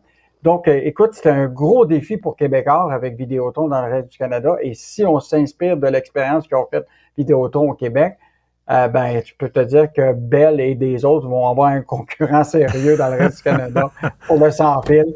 Euh, et donc, mais c'est une bonne nouvelle pour le groupe québécois puis Vidéotron là, de, Ben oui. de- d'expansion de- de- du groupe. Ben oui, tout à fait. Merci beaucoup. Hey. Richard, Oui. je juste te dire, euh, regarde euh, l'action de Québécois là, depuis euh, le début de l'année. C'est une augmentation de presque 12 du- de l'action de Québécois.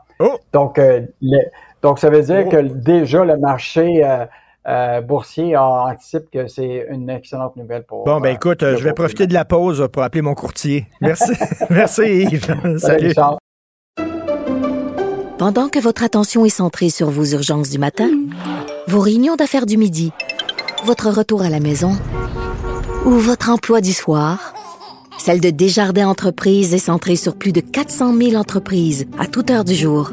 Grâce à notre connaissance des secteurs d'activité et à notre accompagnement spécialisé, nous aidons les entrepreneurs à relever chaque défi pour qu'ils puissent rester centrés sur ce qui compte, le développement de leur entreprise.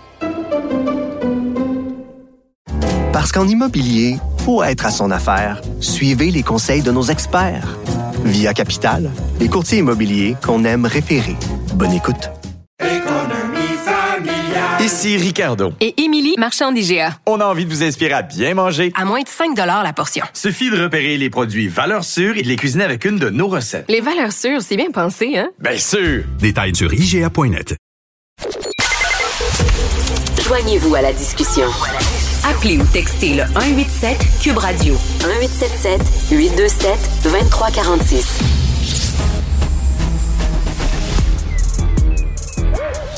Mathieu Bocoté. Il représente un segment très important de l'opinion publique. Richard Martineau. Tu vis sur quelle planète? La rencontre. Je regarde ça et là, je me dis, mais c'est de la comédie. C'est hallucinant. La rencontre. Bocoté. Martineau. Alors, euh, Mathieu, tu veux nous parler euh, d'euthanasie. C'est un gros débat en France. Euh, on ne parle pas de suicide assisté, on parle d'un débat sur l'euthanasie. Quelle est la différence exactement? Alors, le, le débat est assez flottant en ce moment. Je t'avouerais que c'est assez fascinant parce que les Français, sur cette question-là, ont, euh, ont, davantage de débats qu'on en a eu chez nous. Quand il y a eu le débat sur le suicide assisté au Québec, sur les soins de fin de vie, il y avait une forme de consensus. Puis si certaines personnes avaient le droit de dire qu'elles s'y opposaient, néanmoins, il y avait cette idée que c'était une étape collective qu'on allait franchir. En France, le débat est un peu autre. Donc, il y a euh, les partisans, bon, ceux qui ne sont pas légitimes. Euh, ils disent ben, ce qu'il faut, c'est développer des soins palliatifs. Soins palliatifs, c'est la solution pour être capable d'aborder cette euh, période Oui. terrible qu'est l'agonie les derniers jours. Et là, le- une espèce de, dé- de débat dans le débat qui se, qui se crée.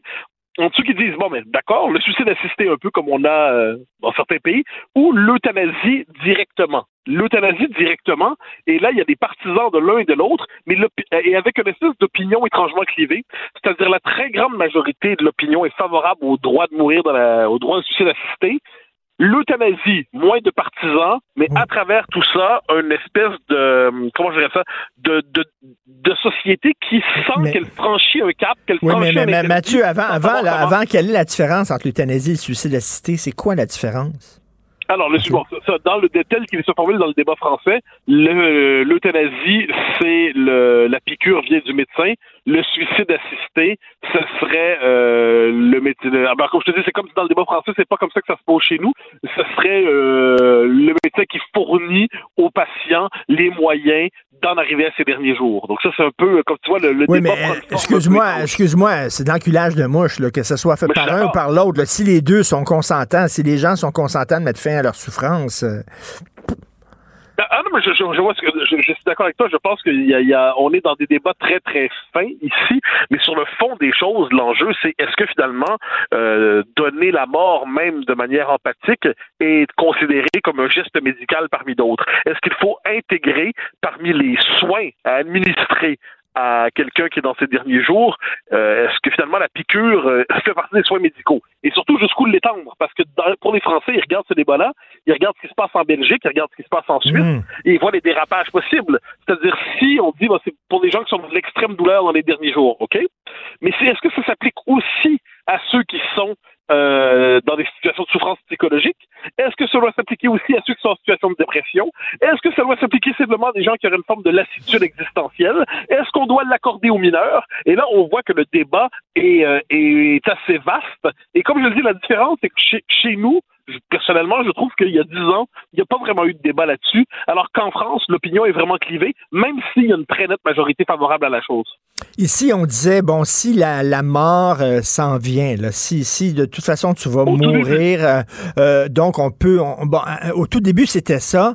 Maintenant, euh, on dit que si, par exemple, je sais pas, tu es quadraplégique, euh, tu vas pouvoir vivre très longtemps, peut-être jusqu'à 90 ans, mais tu aucune qualité de vie, tu ne peux pas te déplacer, tu es seulement qu'un- qu'un- qu'un- qu'une tête qui peut, qui peut bouger et c'est tout.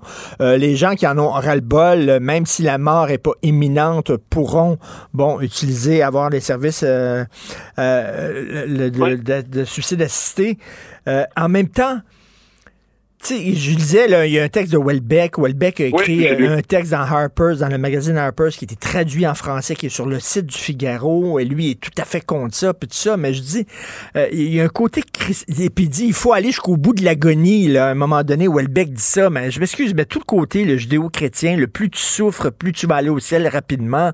À un moment donné, est-ce qu'on est obligé vraiment de souffrir? Euh, ma blonde, lorsqu'elle a accouché, elle a demandé l'épidurale pour euh, ressentir aucune douleur. Il n'y a aucune noblesse à, souffrir puis agoniser? Alors, dans ce débat-là, il y a quelque chose, je pense qu'un des philosophes les plus intéressants dans ce débat-là, d'ailleurs, c'est un Québécois, c'est Louis-André Richard.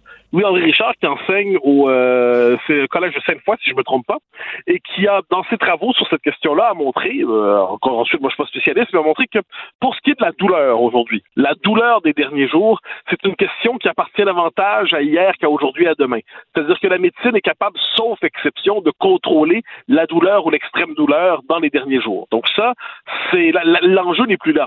Pour, euh, je- et pour les adversaires de- du suicide l'enjeu c'est à partir du moment où on consent au fait que la médecine puisse avoir à donner la mort, même au nom de l'empathie, où est-ce qu'on arrête cette logique-là? Est-ce qu'en dernière instance, une forme de subjectivité tyrannique ne dirait pas j'en ai assez de vivre et je voudrais que l'État m'accompagne dans mes derniers jours, même si je vis, traverse une période de vague à l'âme, même si je suis simplement déprimé ou même si j'ai une maladie grave, ça peut être l'Alzheimer et ainsi de suite, un début d'Alzheimer qu'on n'a pas envie d'affronter. Et je pense que le vrai débat, il est là. Parce que si on le tenait seulement comme on l'a connu au Québec sur des situations extrêmes, je ne sais pas s'il y aurait un consensus philosophique ou moral, mais les gens seraient à peu près capables de se mettre d'accord sur des situations limites qui peuvent permettre quelquefois pour éviter l'acharnement thérapeutique.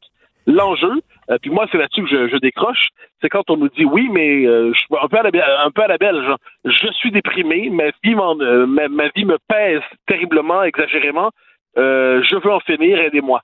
Et, euh, ou, et à venir le marché bon peu ou en Suisse, on le voit aussi. Ça, je pense que c'est là qu'on dérape, c'est là qu'on dérive. Ben, Et le fait est que les Français voient tout ça, puis se disent si on dit oui à A, c'est-à-dire euh, euh, le, le cas que tu évoques, l'extrême souffrance dans les derniers jours, on dit oui à la suite des choses en l'espace de peu de temps. Mais il n'y a, pas- y a pas façon d'encadrer tout ça, là, de dire, par On contre... croyait le faire au Québec. On croyait le faire au Québec. Hein. Au Québec, au début, on croyait l'avoir encadré. Et puis moi, je me rappelle, je- j'en j'en débattais à l'époque, il y a 10 ans, euh, dans une émission euh, à Radio-Canada. Je disais, on nous propose, on nous dit qu'il y aura des balises fermes pour en- euh, en- de- encercler le tout. Très bien. Moi, je vous annonce que dans six mois, le débat va partir pour comment faire tomber ces balises-là. Je me suis trompé, c'est deux semaines après qu'on commençait à débattre du fait qu'il fallait faire tomber les balises. Moi, j'ai des problèmes là, avec euh, le fait d'étendre ça aux gens qui souffrent de problèmes psychologiques, mais en même temps, en même temps, j'ai lu des témoignages de des gens qui sont qui souffrent de schizophrénie, par exemple, là, qui entendent des voix. Là. Ces gens-là souffrent, c'est épouvantable. Ils ont essayé des médicaments, ils ont essayé des thérapies, ça ne fonctionne pas. Ils souffrent autant que quelqu'un qui souffre de façon physique. Est-ce qu'on peut leur dire vraiment, en leur regardant dans les yeux, ben tu vas endurer ça jusqu'à la fin de tes jours, mon, mon boy?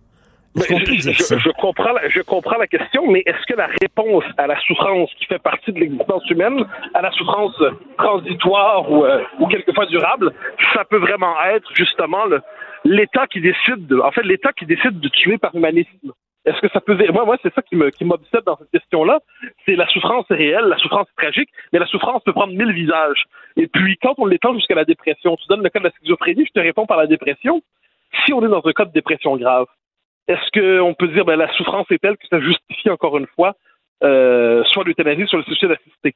Et j'ai l'impression que dès qu'on entre dans cette logique-là, on on n'est pas capable Oui, de mais- s'arrêter. Et, et- et on arrive à cette scène. ben, tu faisais référence au texte de Welbeck que j'ai pas trouvé excellent, franchement. C'est pas du tout son meilleur, mais dans son euh, son livre euh, qui est la carte et le territoire, là il présente la chose autrement. Puis il présente une scène où quelqu'un en a tout simplement assez de vivre et décide tout simplement de dire je m'en vais dans les services qui sont offerts en Suisse. Mais- et euh, mais- ben, prenez ma vie, j'en ai assez. Ça, je pense que c'est. À un moment donné, il faut quand même nommer la dérive quelque part. La, la- la subjectivité ne peut pas être toute puissante à ce point. Mais si la personne dit, regarde, si tu m'aides pas à partir en douceur, là, je vais aller me jeter en bas d'un pont. Alors, je- non, non, mais- réponds, là, Ah, ben, le, je veux le suicide en tant que tel est une possibilité offerte à l'être humain depuis la nuit des temps. C'est une question philosophique par excellence. La question est de savoir si il faut en faire un service commercial ou un droit financé par l'État. ou, un, ou un acte médical. Dire, la, question du suicide existe en tant que tel. Je, puis Dieu sait que je, je- je- je trouve ça terrible. Puis encore une fois, je prétends pas juger là-dessus un instant. La question est de savoir si de cette question métaphysique qui se pose à l'âme de chacun, on doit faire ensuite un droit politique ou un service offert par euh, par le marché. Je, je sais pas. Je t'avouerai que j'embarque là-dedans avec beaucoup, beaucoup, beaucoup de réserves. Écoute, euh, récemment, à l'émission Le Monde à l'envers, le vendredi soir à TVA, animé par Stéphane Bureau, il recevait une militaire, une ancienne militaire euh, qui a eu plein de problèmes, qui a des problèmes là, qui étaient causés par euh, ce qu'elle a vécu. Et, et donc, elle souffre énormément et elle demandait de l'aide du fédéral, entre autres pour aménager sa maison, pour qu'elle puisse, elle est en fauteuil roulant, bon, pour, ça, pour qu'elle puisse mieux vivre, tu comprends? Et on lui a dit au service là, de l'armée canadienne, ben, vous savez, vous pouvez toujours utiliser l'aide médicale à mourir. Elle m'a dit, ben, Ah, je tu vois, je là, de mourir. nommer-. Non, mais l'enjeu est là. C'est-à-dire qu'à partir du moment où tu crées ça comme une possibilité dans une société, au point où on en est rendu, c'est que tu dis à chaque personne qui est dans une situation de souffrance, t'es sûr que t'es pas un fardeau pour les tiens, t'es sûr que tu préfères finir plus rapidement, t'es sûr que tu coûtes pas trop cher à la société, t'es sûr que c'est pas plus, fa- plus facile d'en finir plutôt que de, de poursuivre une existence difficile, mais qui peut avoir sa, noblesse, sa part de bonheur, et ainsi de suite.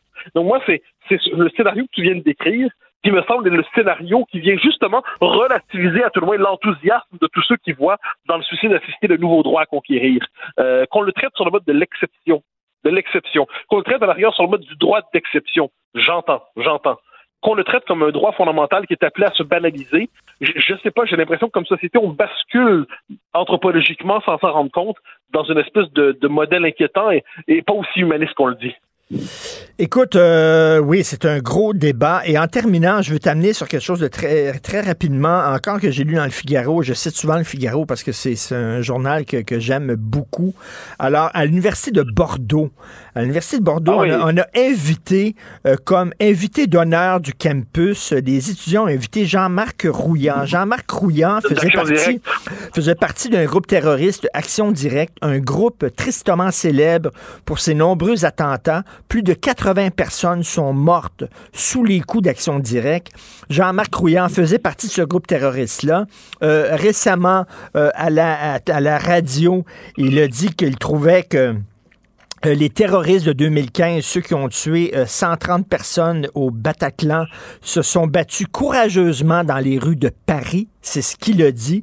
Il dit qu'il en avait ras-le-bol du discours antiterroriste. Il continue à croire au terrorisme. Il a été invité à l'Université de Bordeaux par des étudiants. Pendant ce temps-là, des gens comme toi, par exemple. Tu pourrais pas entrer dans une université en disant toi tu es toxique, mais un terroriste d'extrême gauche responsable de la mort de plusieurs dizaines de personnes, lui, il a le droit d'y aller.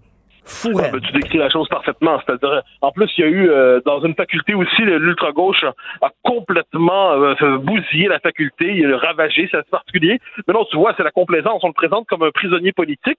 Bordel, c'est un assassin, c'est un meurtrier.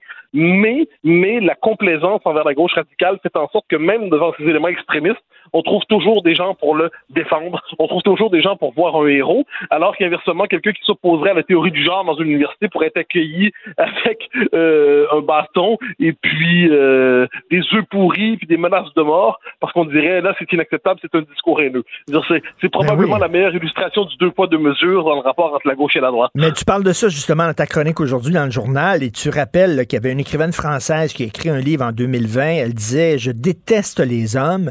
Ben, elle avait fait une tournée de promotion. Son livre était vendu partout. Elle entrait dans les universités. Elle parlait. Imagine-toi, toi, tu écris un livre Je déteste euh, les, Ah non, les, puis, puis dans, les le, dans le femmes. devoir, Bon. on dans le devoir, on se demandait pourquoi c'était pas permis de détester les hommes, d'haïr les hommes aujourd'hui. C'était original comme point de vue. Mais c'est fou. C'est bon, deux, deux poids, deux mesures, là. Mais toujours. Mais c'est le, le dérèglement de nos systèmes moraux et constitutifs du débat public aujourd'hui. C'est-à-dire, euh, si tu détestes les bonnes personnes, tu as le droit de les haïr. Si tu critiques les mauvaises personnes, les mauvaises idées, tu pas le droit de les critiquer. C'est comme ça. Et euh, on n'est pas à la veille d'en sortir, manifestement. Une forme de, de dérèglement de notre compas moral de base et du désir minimal de justice qui devrait animer l'esprit de chacun. Mais ça aussi, c'est les bourgeois qui aiment ça s'encanailler. hein. Il y avait plein de vedettes de cinéma qui tripaient là, sur euh, les terroristes basques, corses, etc. là, en disant Ouh, c'est le fun, là, tu sais. On les Oui, invitait dans c'était- parties, tout ça. Ah ben oui, mais c'était les, les- les- les- c'était le cas de l'extrême gauche italienne dans les années 70, c'était le cas euh, en France, euh, l'action directe, tu l'as dit, mais c'est comme une, par- par- la gauche, euh, une partie de la gauche intellectuelle aime s'encanailler avec ceux qui, qui pratiquent la violence révolutionnaire et romantique. Le résultat, quand même, c'est en dernière instance, c'est une légitimation de la violence et quelquefois de la violence sur des personnes, pas seulement sur des biens, mais contre des personnes. OK, merci beaucoup, Mathieu. À demain. Bonne Au grand journée. plaisir, bye bye. Pendant que votre attention est centrée sur cette voix qui vous parle ici, ou encore là, tout près ici, très loin là-bas, Celle de Desjardins Entreprises est centrée sur plus de 400 000 entreprises partout autour de vous. Depuis plus de 120 ans, nos équipes dédiées accompagnent les entrepreneurs d'ici à chaque étape pour qu'ils puissent rester centrés sur ce qui compte, la croissance de leur entreprise. Parce qu'en immobilier, pour être à son affaire, suivez les conseils de nos experts. Via Capital, les courtiers immobiliers qu'on aime référer. Bonne écoute. Ici Ricardo. Et Émilie, marchand d'IGA. On a envie de vous inspirer à bien manger. À moins de 5 la portion. Suffit de repérer les produits valeurs sûres et de les cuisiner avec une de nos recettes. Les valeurs sûres, c'est bien pensé, hein? Bien sûr! Détails sur IGA.net. Richard Martineau. Les commentaires haineux prennent certains animateurs. Martineau s'en régale. Hum. Youpi! Oui, bon, d'accord. Ouais. Puis, d'un côté, évidemment, bon communicateur. Mais de l'autre côté, communiquer. Quoi, au juste? Et pourtant, Un sociologue, pas comme les autres. Joseph Facal. Joseph, je sais bien sûr que tu veux me parler de Donald Trump, mais avant, avant, j'aimerais, euh, j'aimerais te parler de Avi Silverberg. Est-ce que tu connais Avi Silverberg? Je n'ai jamais entendu parler de Avi Silverberg. C'est un nom qui ressemble à un personnage de Woody Allen. Alors, de quoi tu veux jaser? Écoute bien ça. L'organisme qui encadre les compétitions d'haltérophilie au Canada a récemment, sais, récemment, statué qu'un homme qui se dit femme peut compétitionner avec les femmes en haltérophilie. Alors, il y a un gars qui a voulu prouver que c'était totalement absurde. Avi Silverberg, c'est un champion haltérophile, c'est un entraîneur, euh, 300 livres de muscles. OK, le gars, c'est un taupin, là. Son cou est gros comme ta taille, avec une grosse barbe. Alors lui, il dit, ben je vais compétitionner dans, la compétition des femmes pour ridiculiser ça. Il dit, je suis une femme. On lui a permis de compétitionner avec les femmes. Il a gagné, bien sûr. Il a brisé le record.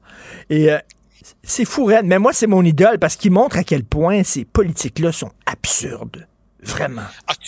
As-tu remarqué, Richard, que euh, c'est souvent quelqu'un qui, euh, dans le cas des compétitions sportives, c'est quelqu'un qui est né homme, qui se dit femme et qui va compétitionner chez les femmes. On voit jamais l'inverse. On ne voit jamais quelqu'un né femme qui se sent homme qui va compétitionner contre les taupins de 300 livres. Coudon, ça se pourrait-tu que l'odeur du podium euh, sente meilleure quand tu vas d'un côté que de l'autre? je te rappelle, je te rappelle, je te rappelle que euh, aux États-Unis, dans le circuit universitaire, tu as ce nageur-nageuse Liam Thomas qui évidemment brise tous les records chez les filles, à tel point évidemment que le public ovationne la fille qui arrive deuxième. Et quand on lui a demandé, coudon, avez-vous retardé un peu votre traitement hormonal, voire votre chirurgie? Il a répondu en toute candeur, ben oui, ça pourrait affecter mes performances. Mais c'est quoi ce culte du ressenti? Joseph, pour vrai, c'est pas une farce. Moi, j'ai toujours senti que j'étais italien. Tu sais, je me dis, si, si, y avait si la réincarnation existe, j'aime tout de l'Italie. J'aime la bouffe, j'aime la musique, j'aime le cinéma. Hier encore, je regardais un film d'Antonioni chez moi à la maison. mais je suis pas italien. Tu sais, je j'aurais pas demain ma nationalité italienne parce que je me sens italien. C'est quoi cette affaire-là? Je me sens, j'ai le ressenti. Ah, Richard, euh, il y, a certains matins, je, je, je me lève et j'aurais tellement aimé ressentir que je suis Stanley Kubrick, ou j'aurais aimé tellement ressentir que je suis beau, riche et talentueux comme Cristiano Ronaldo. Mais non, que veux-tu? J'ai hérité de ma pauvre enveloppe charnelle. Je suis ce que je suis. Mais là, les gens voudraient être en disant, il n'y a plus de frontières, il n'y a même plus de frontières corporelles. Je suis euh, une vieille africaine euh, handicapée, tiens. C'est vraiment, c'est vraiment n'importe quoi. À, la limite, Richard, les gens sont libres de ressentir ce qu'ils veulent. Mon problème avec le ressenti, c'est quand le ressenti se transforme en loi ou se transforme en politique publique. Prends par exemple le cas des euh, hommes qui se déclarent femmes et sont transférés dans des prisons pour femmes où évidemment ils débarquent et sèment la terreur. Ce sont des petits futés qui ont compris la game et le problème c'est toutes ces institutions, tous ces directeurs, tous ces cadres qui donnent à plein là-dedans. Tu sais, dans une société de libre expression, tu peux même, tu peux pas te lever en, en te sentant italien. Le problème commence quand le reste de la société se met à quatre pattes devant ton ressenti et change ses pratiques pour accommoder euh, le moindre délire. Mais ben oui.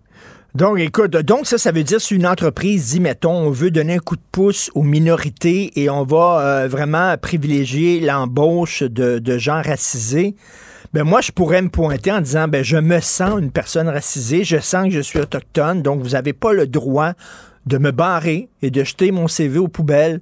À un moment donné, ça va aller jusqu'où, là? C'est ridicule. Ben, ça, ben, écoute, j'ai l'impression que inévitablement il y aura des gens qui vont aller devant les tribunaux. Euh, c'est sûr qu'à un moment donné, il faudra bien mettre quelque part des balises.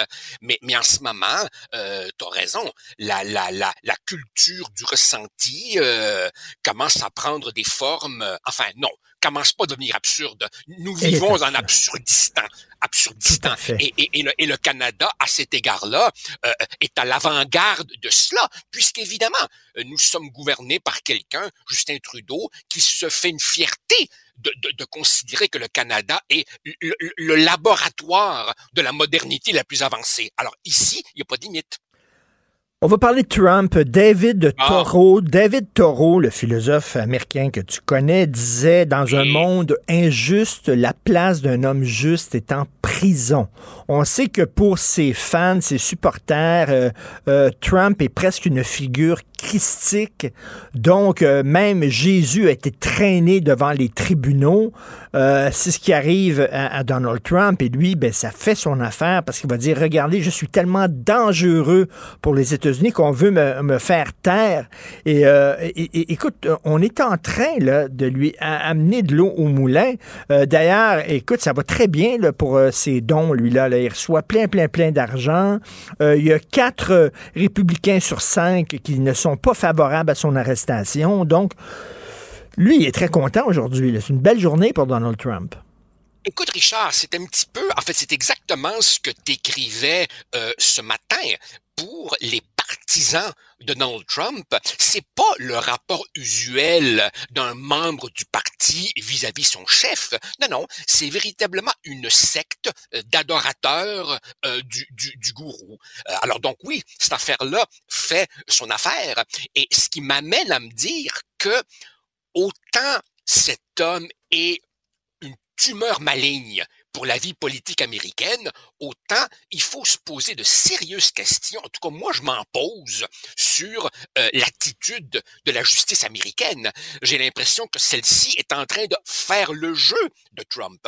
Bien sûr, on rentre dans des eaux euh, inconnues. Euh, je m'avance pas à faire la moindre prophétie. Euh, on aura droit à un freak show euh, à côté duquel le procès d'O.J. Simpson sera de la petite bière. Je suis pas un expert en, en- en droit criminel américain. Depuis hier, je lis toutes sortes de distinctions subtiles entre felony et misdemeanor. C'est très, très compliqué. Mais fondamentalement, écoute, le procureur de l'État de New York n'a jamais plaidé une cause impliquant des lois fédérales. Essentiellement, il s'agirait ici d'une violation des pratiques comptables et d'une violation des lois sur le financement politique. Est-ce que c'est suffisamment grave pour se lancer dans quelque chose de sans précédent qui est à l'évidence, comme tu l'as dit, est en train de galvaniser ses supporters, est en train d'enlever l'oxygène de tous les autres candidats républicains, est en train de souder tous les républicains autour de lui parce que justement, il joue au- au- au- à, à la victime et, et- et au, au martyr. Mais, mais, mais Joseph, Joseph, euh, la question à 100 000 et réponds-moi franchement. Vas-y. Quand Donald Trump dit je suis victime d'un harcèlement politique, euh, ça ressemble à ça. Richard, Richard, c'est pas, c'est pas parce que Donald Trump ouvre la bouche que tout ce qu'il dit est nécessairement faux. Des fois, il exagère à partir d'un petit fond de vérité. Je précise, Richard, on ne compte plus les candidats ou même les élus qui ont tenté de mettre le couvercle sur la marmite d'une affaire extra-conjugale. On les compte plus. Et pourtant, ça n'a jamais pris les proportions que euh, cela a en ce moment. On échappe difficilement à l'impression. On échappe difficilement à l'impression que le procureur Bragg, lui aussi, il, vit, euh, souffre de ce que je pourrais appeler l'ivresse des caméras, l'ivresse des micros. C'est son moment de gloire. Et, par exemple, le réputé prof de droit à Harvard, Alan Dershowitz, Oui. pas particulièrement un partisan républicain, disait l'autre jour que il échappe difficilement à l'impression qu'il y a en ce moment un mouvement Get Trump par tous les moyens. Exactement. Or, évidemment, évidemment, personne n'est au-dessus des lois. Tout ce que je dis, c'est, écoute bien, là, tu sais, avoir payé la fille et avoir traficoté les livres comptables. Écoute, là, voici quelqu'un qui est soupçonné d'avoir incité l'assaut contre le Parlement des États-Unis. Wow! Voici quelqu'un qui est soupçonné d'innombrables fraudes fiscales. Voici quelqu'un qui a appelé, un responsable électoral de la Georgie pour lui dire trouve-moi 12 000 votes, j'ai besoin de 12 000 votes. Voici quelqu'un, on ne compte plus les femmes qui se disent avoir été agressées sexuellement par lui. Et là, on l'accuserait d'une violation d'une loi sur les dépenses électorales sur la base sur la base du témoignage de Michael Cohen, celui qu'on appelle son fixer, dont la crédibilité a été et Nul. va être mise à rude épreuve pour dire les choses poliment. Ben, donc, donc, bref, euh, donc, ça ressemble à du harcèlement politique. Désolé. Écoute, euh, il est assez difficile. Écoute, je- je- Richard, je- j'ai un mauvais goût dans la bouche en disant ça. Mais quand certaines personnes se demandent si on n'est pas en train de, je reprends le mot, weaponize, transformer en arme le, le- le bras de la justice pour marquer des points politiques, il y a, un- ça m'écœure de le dire, mais, mais, mais il y a peut-être quelque chose là, et j'ai comme l'impression que, c'est pas compliqué, Richard, c'est pas compliqué. Si on lit des médias crédibles et non pas des blogs de crinqués, si on lit des médias crédibles, il y a de nombreux juristes qui ne sont pas des mercenaires du Parti républicain qui se posent de sérieuses questions sur ce qu'on s'apprête à faire. Pourquoi cette précipitation? Alors qu'il y a des enquêtes en cours sur des affaires infiniment plus graves. Écoute, Richard, entrave à la justice. Le gars part avec des caisses et des caisses de documents top secrets. Et quand on veut perquisitionner, il s'y oppose. Et, et- et je pourrais continuer. Des affaires infiniment plus graves que ce dont il est accusé. Alors écoute, et, et- et- et- et en plus, ça vraiment, je l'ai vérifié. Je l'ai vérifié parce qu'il y a, il y a quelques, quelques commentaires ironiques circulent ça ne l'empêchera pas d'être candidat. Même, même Ah, s'il était, même s'il était reconnu coupable. Ah oui. Va sur le, ah, et Richard, va sur le site de CNN, qui est pas particulièrement un média pro-Trump, hein. Ils disent, pour faire une histoire courte, être accusé ne l'empêche pas d'être candidat. Et même s'il était condamné à une amende, ça ne l'empêcherait pas non plus d'être candidat. Il faudrait un crime Mais- autrement plus sérieux pour l'écarter. Or, or, nous sommes déjà au printemps 2023. Le cycle électoral américain s'accélère. L'élection aura lieu euh, très, très bientôt. Ça va s'accélérer. Euh, ces avocats ont compris qu'il faut gagner du temps, gagner du temps, gagner du temps. Ils vont prendre toutes les mesures dilatoires. Ça va durer des, des mois, voire des années, et l'élection sera à nos portes. Et à ce moment-là, Trump, auréolé de son statut de victime christique, sera toujours sur les rangs.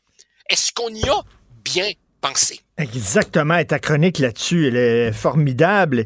Et écoute, euh, euh, euh, voyons, Storm, Stormy Daniels euh, a dit de Donald Trump qu'il n'était pas équipé pour veiller tard. Elle l'appelle Little Donald. Et on sait que Bill Tiny, Clinton, tiny. Tiny, Tiny Donald, effectivement. Et on sait que les femmes qui avaient couché, qui disent avoir été agressées par Bill Clinton, disait qu'il avait le sexe euh, un peu croche. Le, dire, moi, je veux savoir, elle- ressemblait à quoi la bisoune d'Abraham Lincoln? Non, mais tant qu'à faire, comment ça se fait qu'on est au courant de ce genre de, de fait-là? mais- Tu sais, vraiment, mais, là. mais, mais, mais, mais, mais parce, mais parce que, mais parce que c'est un reflet de, de ce que notre société est devenue. Le glamour, le people et l'absence de toute pudeur. Cela dit, Richard, cela dit, entre nous et nos auditeurs, il faut quand même reconnaître que Stormy Daniels, Stephanie Clifford, de son vrai nom, elle a complètement compris la game Hey. dans laquelle elle joue. Et Hey. loin, loin d'être la nunuche qu'on pensait au début, la fille, elle a de la torque et elle répond. Je sais pas si tu as vu passer ça. Elle a reçu un tweet un peu méchant où euh, un partisan de Trump lui dit le président ne t'aurait pas touché avec une pôle de 10 pieds et elle répond du tac au tac vrai. Il m'a touché avec une pôle de 3 pouces.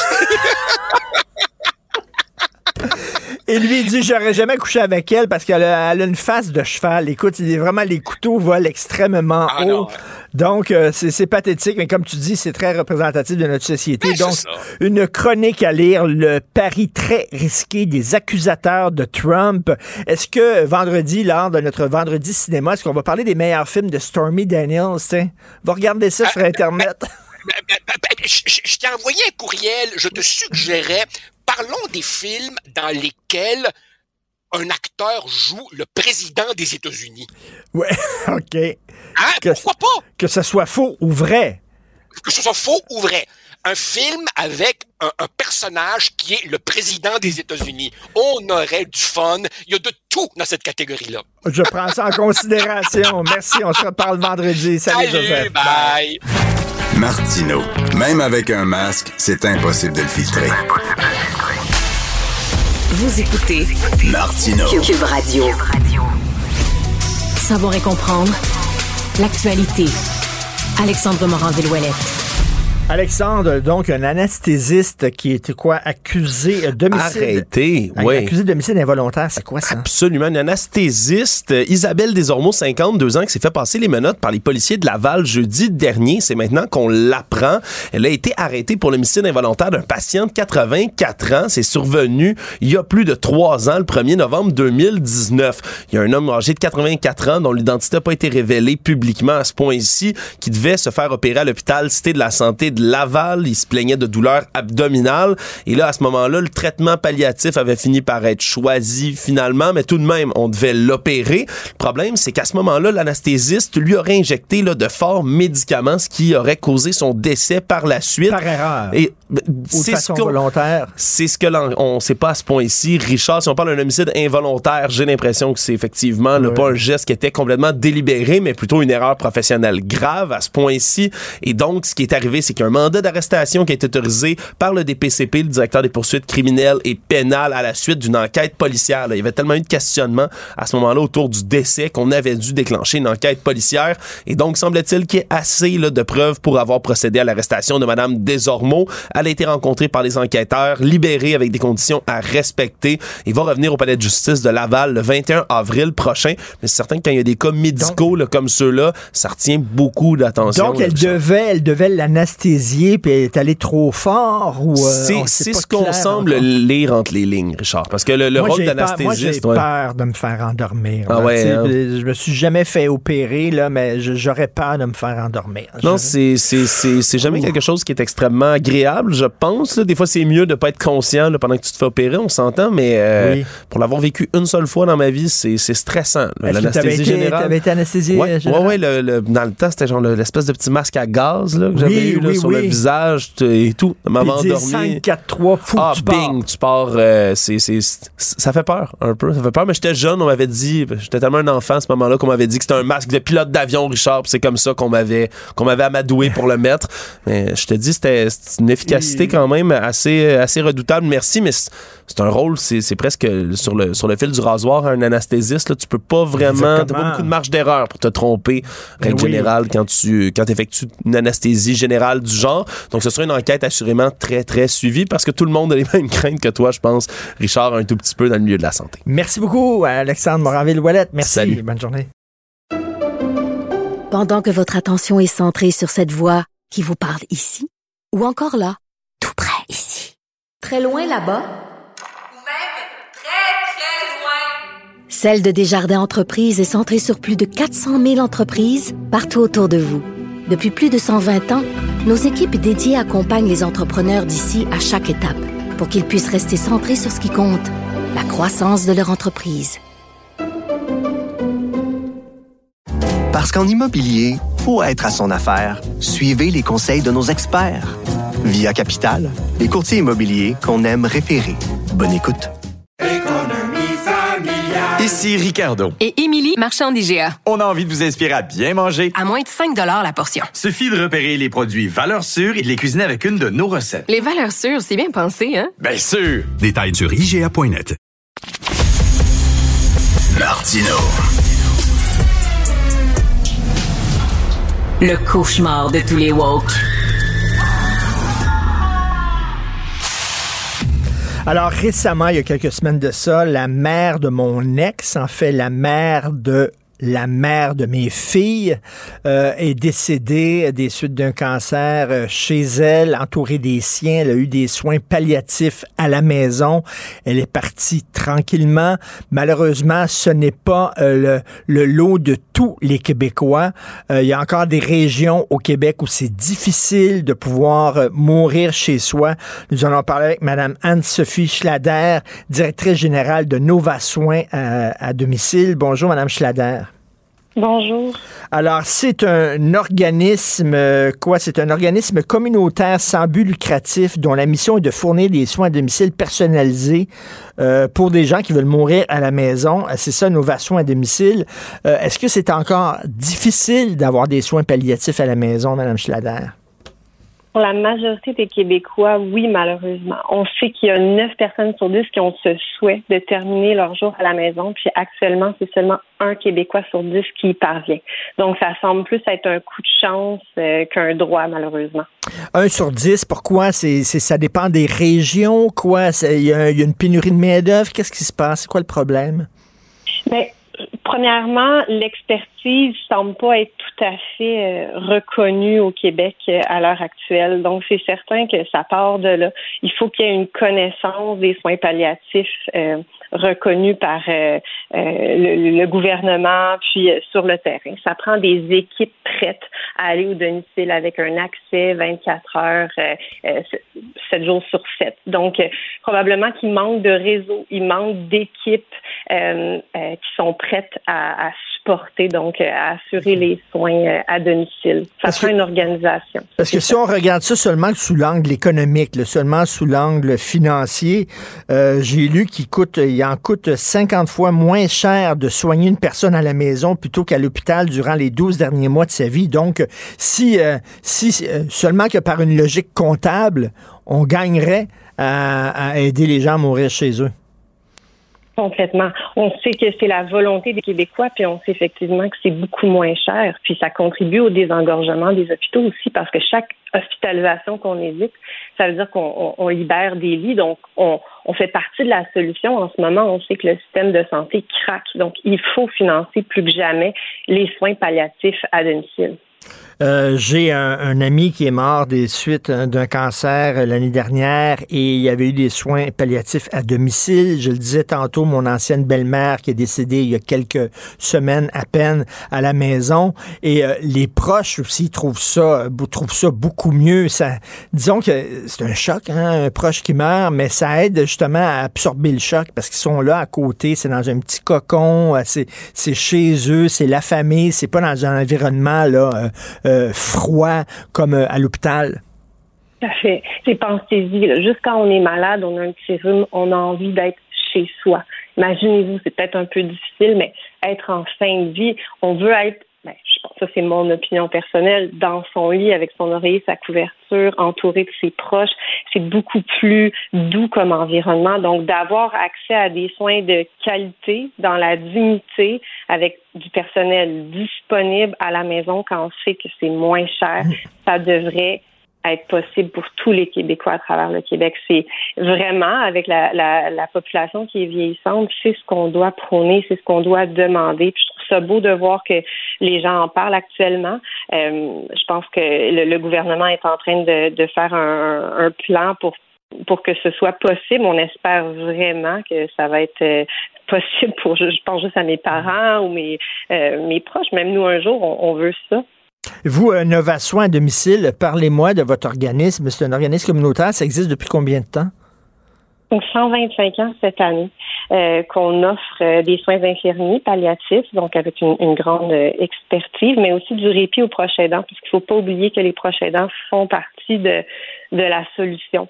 Donc, on leur donne des heures de répit pour se reposer, se recharger, puis après ça, être capable d'offrir le meilleur d'eux-mêmes à, leur, à leurs proches. Puis on offre aussi, euh, on a une travailleuse sociale qui nous, qui nous aide, puis massothérapeute à domicile. Donc nos services sont gratuits. Euh, ah oui? Euh, oui, c'est ça. Donc on, mais, mais est-ce que vous allez là, vous allez là tous les jours chez, chez la personne qui est en train d'être, qui vit ces derniers instants, vous allez là tous les jours pour l'accompagner ou une fois ou deux jours ou trois jours? Ça dépend vraiment des besoins. Il faut savoir que les soins palliatifs, c'est pas juste sur les dernières journées, ça peut être pendant des mois, nous, qu'on suit un patient. Une trajectoire de fin de vie, là, c'est pas juste euh, une semaine. C'est pour ça que le maintien à domicile est, est important. Donc, euh, si le patient, au début, il peut être vu une fois par mois, après ça, bon, euh, la cadence va s'accélérer, ça va être à chaque semaine, après ça, c'est plusieurs fois par semaine. Donc, on, on, répond aux besoins, puis on est là pour offrir les heures que le CLSC est pas en mesure d'offrir. Donc, c'est pour ça qu'on on peut dire qu'on qu'on est comme partenaire d'une certaine façon. Ensemble, on, évite les hospitalisations, puis on assure le maintien. Et les soins palliatifs, c'est pas seulement donner de la morphine à quelqu'un, là? Non, effectivement. Donc, c'est beaucoup plus complexe que ça. C'est d'un patient à un autre. Euh, il y a, je suis pas une experte dans le domaine, je suis ni médecin ni infirmière, mais euh, la sédation palliative, évidemment, c'est quelque chose qui doit se de calculer, le médecin doit être impliqué pour ça. C'est pour ça que les connaissances doivent, sont très importantes. Euh, nous, notre mission, c'est d'assurer un atterrissage en douceur. Puis ça peut être complexe, ça peut être intimidant des soins de fin de vie qu'on n'a jamais fait c'est pour ça qu'on donne aussi de la formation. On a des infirmières qui, donnent une, formation accréditée, gratuite, euh, accréditée par euh, l'Université de Montréal et gratuite, offerte à toutes les infirmières euh, du Québec, du Québec qui veulent l'avoir, donc pour élever leurs connaissances. Donc, on est fiers de faire partie de la, de la hmm. solution encore plus avec ça. Et c'est pas parce que ça se passe à l'hôpital que ça se passe mieux. Hein? Vendredi dernier, je parlais à Mme Michel Bourassa, la, la, fille de M. Robert Bourassa. On sait que sa mère, André Simard, elle a elle a agonisé dans des, conditions épouvantables à l'hôpital et Mme Bourassa allait voir les infirmières en disant ben, justement donner de la sédation palliative à ma mère pour qu'elle ne souffre pas. Et on lui disait non, nous autres on n'est pas là pour tuer les patients, blablabla. Été épouvantable. Et pourtant c'était à l'hôpital. on, est d'accord, puis ça démontre le, manque de connaissances parce qu'il y a beaucoup de gens qui pensent que c'est la morphine qui tue, c'est pas la morphine. Le patient est déjà malade, ben la, la, morphine va le, rendre confortable. Essayez de vous endormir si vous avez le cœur qui bat, puis vous, avez froid, vous êtes fatigué, pareil. Le, patient est malade, pareil, mais de, de vous mettre dans une belle couverture chaude, vous allez vous endormir plus calmement. C'est le même principe que la morphine. Donc, la sédation palliative amène du confort, simplement. C'est ça notre rôle. Et là, est-ce que ce sont, euh, mettons, euh, bon, euh, quelqu'un qui a un cancer et qui sait qu'elle doit prendre des soins palliatifs, c'est l'hôpital qui, qui vous contacte Nova Soins à domicile ou c'est la personne elle-même qui vous appelle? Comment ça fonctionne? Donc, nous, habituellement, on reçoit les références des CLSC qui, eux, euh, ouvre le dossier à, la demande de l'hôpital. Des fois, le patient est déjà connu du CLSC. Donc, on a des patients qui nous appellent directement. Des fois, c'est l'hôpital, des fois, c'est le CLSC. Mais dans tous les cas, le CLSC demeure pivot. Ça, ça veut dire qu'il est, est, au premier plan dans les soins, puis nous, on, le supporte. Euh, dans les activités. Mais c'est certain que quand l'hôpital nous connaît, quand le patient nous connaît, ça facilite les choses. La prise en charge est encore plus rapide. Euh, et, aussi pour les proches, je reviens là-dessus parce que, bon, mon ancienne belle-mère, bien sûr, les derniers jours, elle était absolument pas consciente. Elle était sur la morphine et tout ça. Elle dormait tout le temps. Elle était pas là. Mais pour les proches, c'était c'était moins traumatisant de voir quelqu'un partir chez elle en lui tenant la main et tout ça que dans un environnement froid. On est d'accord. Je veux dire, quand on entend, ne serait-ce que les petits bruits de l'hôpital, les, appels à l'intercom, c'est ben euh, ça nous sort de notre zone d'être à la maison dans un environnement beaucoup plus feutré. Euh. Mais encore là, tu sais, je pense que chaque personne devrait pouvoir choisir. Il y en a qui préfèrent l'hôpital, puis c'est bien correct, puis il y en a qui veulent être en résidence, c'est bien correct, mais le domicile devrait euh, vraiment être une option. Tu sais, on sait que, c'est la préférence. et, là, vous sentez, vous sentez que ça bouge, le gouvernement. Là. On veut changer les choses. C'est ça. Tu sais, je pense qu'avec la, la pandémie, avec tout ce qu'on on, on voit que le réseau craque. La bonne nouvelle, c'est qu'enfin on en parle. Tu sais, c'est pas pas tellement sexy de parler de fin de vie.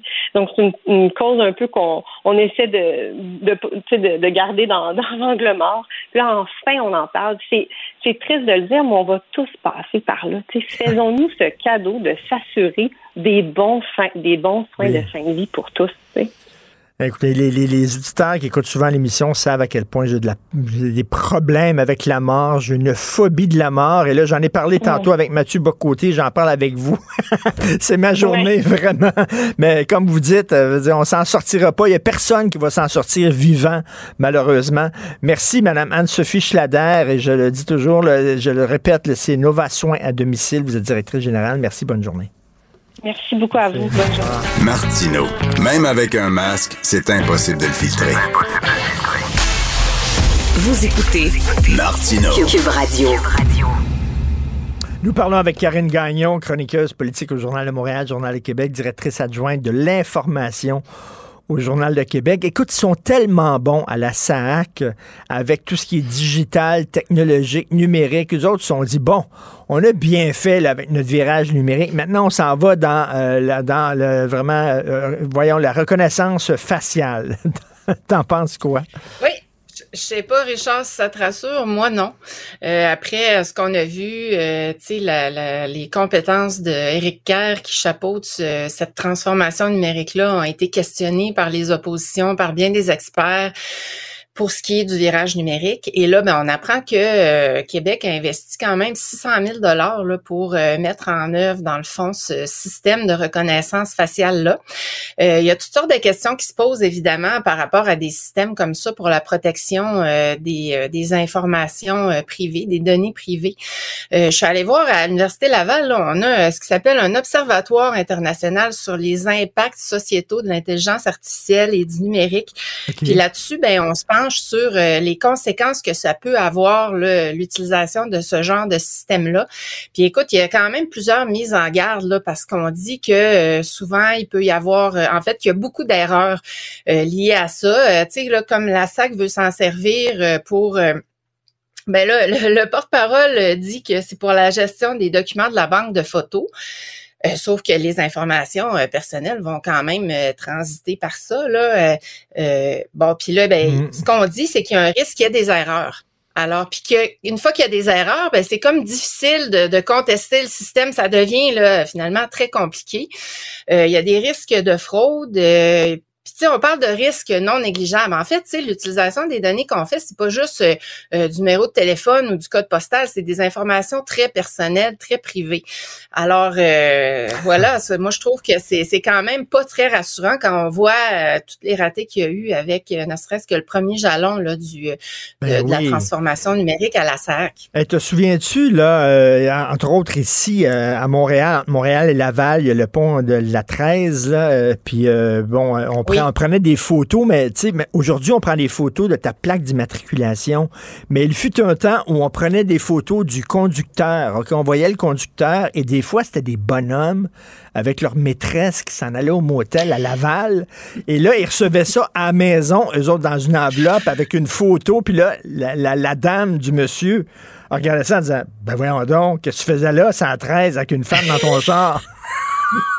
Mettons qu'il y avait des désavantages collatéraux, des dommages collatéraux. Là, et là, ils ont dit, écoute, là, on va seulement photographier la plaque d'immatriculation. Ils ont changé ça, mais, mais, mais, mais, mais- mais c'est vrai, ce genre, tu sais, moi, là, quand je vois reconnaissance faciale, on pense tout à la Chine, on pense à des gouvernements despotiques qui veulent suivre nos allées et venues, tout ça. On est mal à l'aise avec ça. Ben c'est ça, c'est que la SAC se défend de vouloir faire ça, mais tout de même, euh, il y, a, y a- y a des risques là, que les données soient utilisées par des, des fraudeurs, euh, euh, bon, qui est, euh, comme je le disais, des erreurs. Alors, tu sais, on veut améliorer finalement le système, mais c'est pas nécessairement ce qu'on fait euh, quand on voit les, les résultats de tout ça. Donc euh, là, la technologie, ça, le, le contrat a été confié à, je sais pas comment ça se prononce là, mais Tails 10 DIS Canada. Euh, donc, euh, j'ai hâte de euh, voir où on s'en va avec ça. Là. Tu sais, comme sais, on dit dit, qu'on veut éviter les doublons, les, les erreurs puis les fraudes. Euh, Je sais pas si toi, ça t'est déjà arrivé d'avoir un permis euh, doublé, un doublon de permis. Ben là, devraient d'avoir faire ça fraude. à Immigration Canada parce qu'il y a des gens qui reçoivent des passeports qui ne sont même pas les leurs. Ils reçoivent des, passe- des, des Ouais. passeports par la poste. Euh, et, Mais je serais curieuse de savoir combien il y en avait de ces erreurs-là dans le cas de la SAC, là, pour qu'on Ben juge oui. nécessaire de tout changer ça. Ben oui, effectivement. Puis tu sais, si le passé garant de l'avenir, comme on dit, là, ben ça regarde pas très bien, là, parce que c'était pas très bien. c'est un fiasco total. Et quand même, ils ont du front tout le tour de la tête. Là. Tu sais, Ils se relèvent d'un énorme fiasco. Ils ont fait rire d'eux autres, puis déjà, ils annoncent un nouveau projet technologique. Écoute. Oui, puis c'est un Euh. projet technologique qui, est, qui est quand même controversé. Là. Tu sais, on avait appris que c'était utilisé aux États-Unis par les renseignements, euh, c'était utilisé aussi par la GRC, euh, puis ça avait soulevé différentes questions. Alors, euh, c'est pas euh, c'est pas quelque chose qui échappe à la controverse dans le monde. là. Bon, autre controverse, le fameux troisième lien. Ah. Euh, alors là, a- ça serait bitube. Donc, deux tubes, mais il y a un tube qui serait consacré essentiellement au transport collectif, c'est ça? Eh oui, Richard, autre revirement dans ce projet. Tu sais quoi, moi, je suis pas très vieille, là, mais je pense que quand je vais être à la retraite, là, puis je vais être bien vieille, je vais me taper ses cuisses en me disant, oh, il y en a jamais eu de troisième lien. Ben oui. Écoute, ça fait vraiment plusieurs versions. Tu sais, je te rappelle, là, si on revient dans l'histoire au début, il devait être dans l'est de la région. Après ça, il devait relier les deux centres-villes. Après ça, là, on nous a parlé d'un, d'un un projet bitube parce que la version précédente, c'était le plus long, le plus large, le plus profond au monde. Là, c'était incroyable. Fait que là, on se disait, mon Dieu, les coûts de tout ça vont être euh, pharaonesques. Là, on parle de deux tubes, dont un qui serait réservé au transport collectif, l'autre qui serait pour les voitures, mais sur deux étages. Donc, les voitures circuleraient en direction nord sur un étage, direction sud sur l'autre, et donc, ça se croiserait pas. Euh, écoute, puis là, il fut un temps aussi, Richard, il faut le souligner, là, où on nous justifiait la construction du troisième lien en disant, ben, tous les euh, camions qui transportent des marchandises de l'est du pays, de la région, vont pouvoir transiter par ça, mais là, ça va être impossible euh, pour des raisons de sécurité. Alors, euh, ça, ce, ce pan-là est éliminé. Mais, mais tu sais, ceci dit, là, là, on nous parle d'une nouvelle version qu'on doit nous présenter bientôt. On nous l'avait promise d'ailleurs, si tu te rappelles bien, pour la fin mars. Mais on n'a toujours pas d'étude qui nous dit combien ça va coûter, c'est quoi le besoin, combien de gens vont transiter là-dedans. Ça, on- oui. on n'a aucune idée toujours de ça. Là. On n'a jamais les études, effectivement. Le maire de, de Québec, qui semblait dire oui, je suis pour, non, je suis contre, euh, et bien au contraire. On ne sait pas trop trop où il se situe. C'est vraiment une saga incroyable. Est-ce que tu penses encore que le gouvernement va s'en sortir et le- cherche une façon de laisser tomber le, le- le projet ou au contraire, ça va aller Moi, je l'avant? crois pas qu'ils veulent le laisser tomber. Moi, je crois pas qu'ils veulent le laisser tomber, là, contrairement à ce que plusieurs en pensent. Moi, je pense que absolument pas, parce que c'est une promesse forte, parce qu'il y a en fond une question de principe aussi. Mais je pense que là, ils ont peut-être trouvé un moyen d'y aller avec le volet transport collectif et d'attendre à plus tard pour le volet automobile parce que celui sur le transport collectif est beaucoup plus justifiable, Et pourrait plus mieux vendeur. passer partout au Québec. C'est ça, du côté de Montréal. Donc euh, voilà, je pense que c'est peut-être l'avenue qu'on a trouvée là. Donc Et- euh, écoute, à suivre euh, encore une fois là. Et Karine, euh, la- bon, tu reviens des pays nordiques. Hein? tu avais, suivi le, le- le maire de Québec là, qui était allé là pour savoir Oui. comment, comment on fait dans ces pays-là euh, avec le transport collectif, entre autres. On nous présente toujours la Suède, la Finlande, la Norvège, ces pays-là comme étant le paradis sur Terre. Euh, en revenant de là, qu'est-ce que tu en penses, toi? Euh, je suis assez d'accord là que c'est, euh, ben écoute, on le sait là en Europe, ils sont vraiment dans l'ensemble beaucoup plus avancés que nous au niveau du transport collectif. Puis dans ces pays-là, évidemment, on fait beaucoup plus de place au transport euh, à vélo, euh, transport des piétons. D'ailleurs, à Montréal, vous êtes pas mal plus avancé qu'à Québec à ce niveau-là. Là, je tiens à te le dire.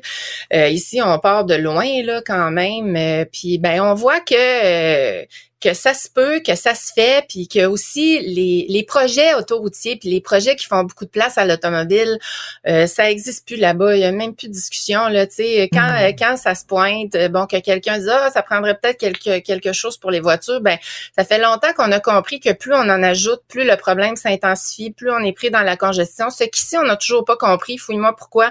L'expertise est pas ici non plus, faut dire. C'est pour ça que les projets entre autres coûtent deux à quatre fois plus cher de ce côté-ci de l'océan Atlantique. De l'autre côté, là, euh, l'expertise est là depuis longtemps parce qu'évidemment, on a, on a très bien développé le réseau de transport collectif, le réseau ferroviaire aussi.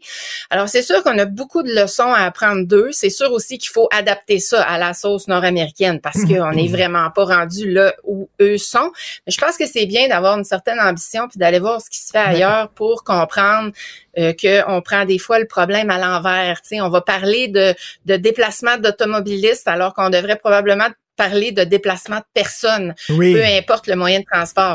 Tout à fait. Puis c'est une autre culture, hein, veut, veut pas. là. Moi, moi quand, quand je suis en, en automobile, je chiale contre les cyclistes. Quand je suis à vélo, je chiale contre les automobilistes. Quand je, je- je marche à pied, tu sais, bon, on- là-bas, il y a une cohabitation naturelle Oui. entre le vélo et l'automobile. C'est autre chose. Absolument, c'est- T'as raison, puis ça fait partie, Richard, des projets. Tu sais, quand tu présentes un projet, il faut que tu aies une attention qui est portée à, à l'ensemble de la mobilité, donc des vélos, des piétons, des voitures, du transport collectif. Donc, franchement, c'est c'est vraiment euh, plus avancé, Oui. puis je dirais plus intelligent que ce que, que de la manière dont on réfléchit les, les projets ici. Tout à fait. Alors, euh, vois-tu, euh, vois-tu, c'est ce qui me fait dire aussi que dans le cas du troisième lien, c'est bien possible que que le, le- la partie euh, sur les automobiles, là, qui est plus difficilement justifiable, euh, Va attendre. traîne en longueur, puis oui, va attendre, effectivement. Merci beaucoup, Karine Gagnon. Merci. Bonne semaine. Pendant que votre attention est centrée sur vos urgences du matin, vos réunions d'affaires du midi, votre retour à la maison ou votre emploi du soir, celle de Desjardins Entreprises est centrée sur plus de 400 000 entreprises à toute heure du jour. Grâce à notre connaissance des secteurs d'activité et à notre accompagnement spécialisé, nous aidons les entrepreneurs à relever chaque défi pour qu'ils puissent rester centrés sur ce qui compte, le développement de leur entreprise. Parce qu'en immobilier, pour être à son affaire, suivez les conseils de nos experts. Via Capital, les courtiers immobiliers qu'on aime référer. Bonne écoute.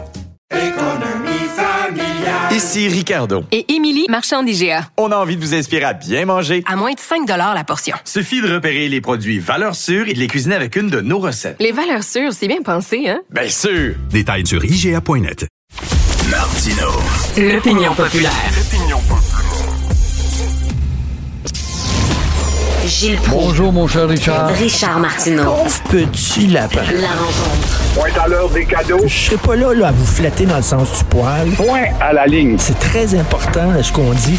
La rencontre pro martineau Gilles, alors vous en parliez hier, l'Italie a pris des mesures coercitives pour protéger l'Italien contre l'omniprésence de l'anglais. Ici, ça a fait put put put. Personne n'en a parlé. C'est incroyable de voir une si belle langue, justement, la communauté italienne d'ici. C'est vrai que malheureusement, malheureusement, la communauté italienne a plutôt tendance à être américanophile et anglicisée. Mais ils sont exubérants, les Italiens de Montréal et du Québec. Il suffit de voir une équipe de football nationale, par exemple, participer à des jeux et être porteur d'une si belle langue. Ils se doivent de féliciter leur première ministre, qui est une femme qui prend le taureau par les cornes. Voilà qu'elle est citée par CNN. Il y a eu aussi une jeune fille chroniqueuse au Journal de Montréal qui l'a repris, mais elle, n'a pas été reprise du tout par nos médias. Je ne comprends rien, surtout auprès d'un gouvernement qui parle de valoriser le français en ne faisant rien du tout, rien, rien, qui ne parle pas de sa loi 96 ou ses lois identitaires, la livraison n'est pas faite encore. Et encore une fois, ces mêmes parlementaires québécois qui se permettent de citer Camille Lorrain tout en nous anglicisant avec des centaines de millions à McGill, Concordia, et etc., etc. Comment se fait-il que le petit gouvernement du Québec ne soit pas justement fier de cette décision de l'Italie, Ben oui. un pays de 2000 ans qui a une histoire et qui se voit menacé par justement une hégémonie, une mondialisation. Nous, à côté des États-Unis, raison de plus d'avoir raison, pas un mot. Alors, ça te prouve la léthargie de nos intellectuels politiciens. On préfère diffuser des publicités sur le faucon pèlerin. Exactement. Rappeler des gags, c'est un clin d'œil qu'on fait à la société. On n'a qu'à regarder le monde de la publicité, comment la publicité anglicise, massacre la langue française avec des mots qui sont inappropriés dans la description du message pour te vendre de la consommation. Mais euh, on est ainsi fait, nous sommes des colonisés, qui est une maladie mentale qui consiste à te rendre semblable au colonisateur tout en ne donnant pas le pouvoir du colonisateur. Gilles, des fois, on se demande qu'est-ce que ça prend pour un fonctionnaire de, pour perdre sa job. Parce que vraiment, il y en a qui commettent des fautes graves, qui sont incompétents. On envoie des fois dans les hôpitaux, tout ça, qui sont tout croches, ils perdent jamais leur job. Et là, on sait que ça prend pour perdre sa job quand on est fonctionnaire. Il faut que tu milites au sein du PQ. Ah, ça, ça, c'est épouvantable. Tu as bien raison. Je t'ai lu à ce sujet-là hier. Tu donnes des exemples. Justement, quand tu es blindé avec une convention tu appartiens au gouvernement, tu n'appartiens pas à l'entreprise privée, même si tu es un incompétent, tu restes là dans ton coin. Et la CAC, le gouvernement, la CAC commence-t-elle à avoir peur du petit PQ avec euh, seulement trois députés à l'Assemblée, mais avec une banque de centaines de milliers de supporters? Le congédiement de Stéphane euh, Fogging, euh, qui est allé justement dans la danse. Ça fait dix ans qu'il est au gouvernement. Il est au ministère de celui qui est beaucoup plus le premier ministre que M. Legault. Le premier ministre, c'est Pierre Fitzgibbon. Alors, on laisse penser qu'il euh, travaille justement dans un segment qui est hors ses juridictions. Pourtant, Stéphane Fogging est un gars qui est diplômé en génie aérospatial. Il avait accepté d'apporter une contribution à la compréhension du Québec et du Parti québécois, qui n'est pas un parti sectaire. Le Parti québécois veut promouvoir la diversité et la citoyenneté. Et pour le PQ, on démontre que cette formation est loin d'être sectaire. On a des gens de toutes les communautés. Euh, comme on n'a pas beaucoup de députés à l'Assemblée, pourquoi pas avoir des jeunes leaders dans leur discipline pour euh, faire comprendre justement à leur communauté. Alors voilà que ça fait peur à la CAQ ou au gouvernement. On s'imagine avec euh, sa coalition, qui a pourtant des péquistes dans son rang, mais qui ne parlent pas, ils ont été achetés par le confort, euh, que la CAQ a le monopole de la représentativité québécoise. C'est faux. Alors, Fitzgibbon, qui ose dire que ça relève maintenant ce congédiement euh, du ministère des Affaires euh, euh, de la fonction publique, c'est bien faible comme argument et c'est une belle occasion de reprendre le débat. Et Alors, bonne chance à ce monsieur qui est dehors pour pas trop longtemps, j'espère. Justin, est-ce qu'il habite au 24 Sussex? Non, hein? Je pense pas. Non, il habite plus depuis deux, trois ans et le National Post nous a renversé ce matin en nous apprenant que cette bâtisse-là, qui est toujours soumise à des rénovations, voilà qu'en défonçant les murs, on a assisté à une invasion de rats. Voilà. Et en plus de ça, on a découvert que cette bâtisse est bourrée d'amiante. Voilà deux éléments condamnés par les tenants de l'hygiène.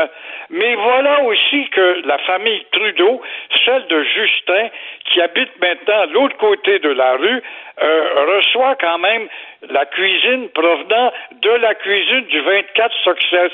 Alors, dans les cuisines, on fabrique la nourriture pour la famille des Trudeau au milieu des rats et de l'amiante. Alors, ça fait réfléchir et le débat est maintenant lancé à savoir s'il faudra nous débarrasser de cette maison. Oh, c'est patrimonial. Pas du tout. C'est une bâtisse d'archi... J'ai eu la chance d'aller souper là, moi. Ah invité oui. par Brian Mulroney, qui était un gars parlable en passant. Alors, toujours est-il que ce n'est pas une bâtisse patrimoniale, c'est une bâtisse architecturalement bâtarde avec ses rajouts. Il y a même eu une piscine qui a été rajoutée par Pierre Trudeau. Je ne sais pas si la piscine est encore intacte, mais le débat devrait se faire peut-être pour la démolir carrément puisqu'on est dans le vieux et dans le vieux corrompu dans tout le sens du mot et construire une nouvelle résidence pour le premier ministre. Merci beaucoup, Gilles. À demain. À demain. Merci. Au revoir. Alors là, il y a, des- peut-être des gens de Radio-Canada qui écoutent Cube, tu sais, là, ils enregistrent, puis là, ils sortent des phrases hors contexte, puis ça passe, c'est scandale. Hein, ils aiment ça. Alors, Gilles vient pas de dire, là, que les libéraux fédéraux, c'est des rats. C'est pas ça qu'il a dit, là. Il a dit, on a démoli les murs de 24 Sussex, puis ils ont trouvé des rats, des vrais rats. Clair, là?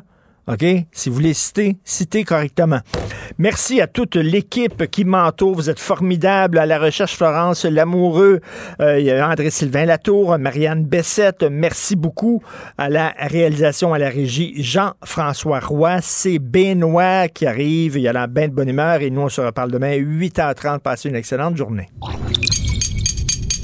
Cube Radio.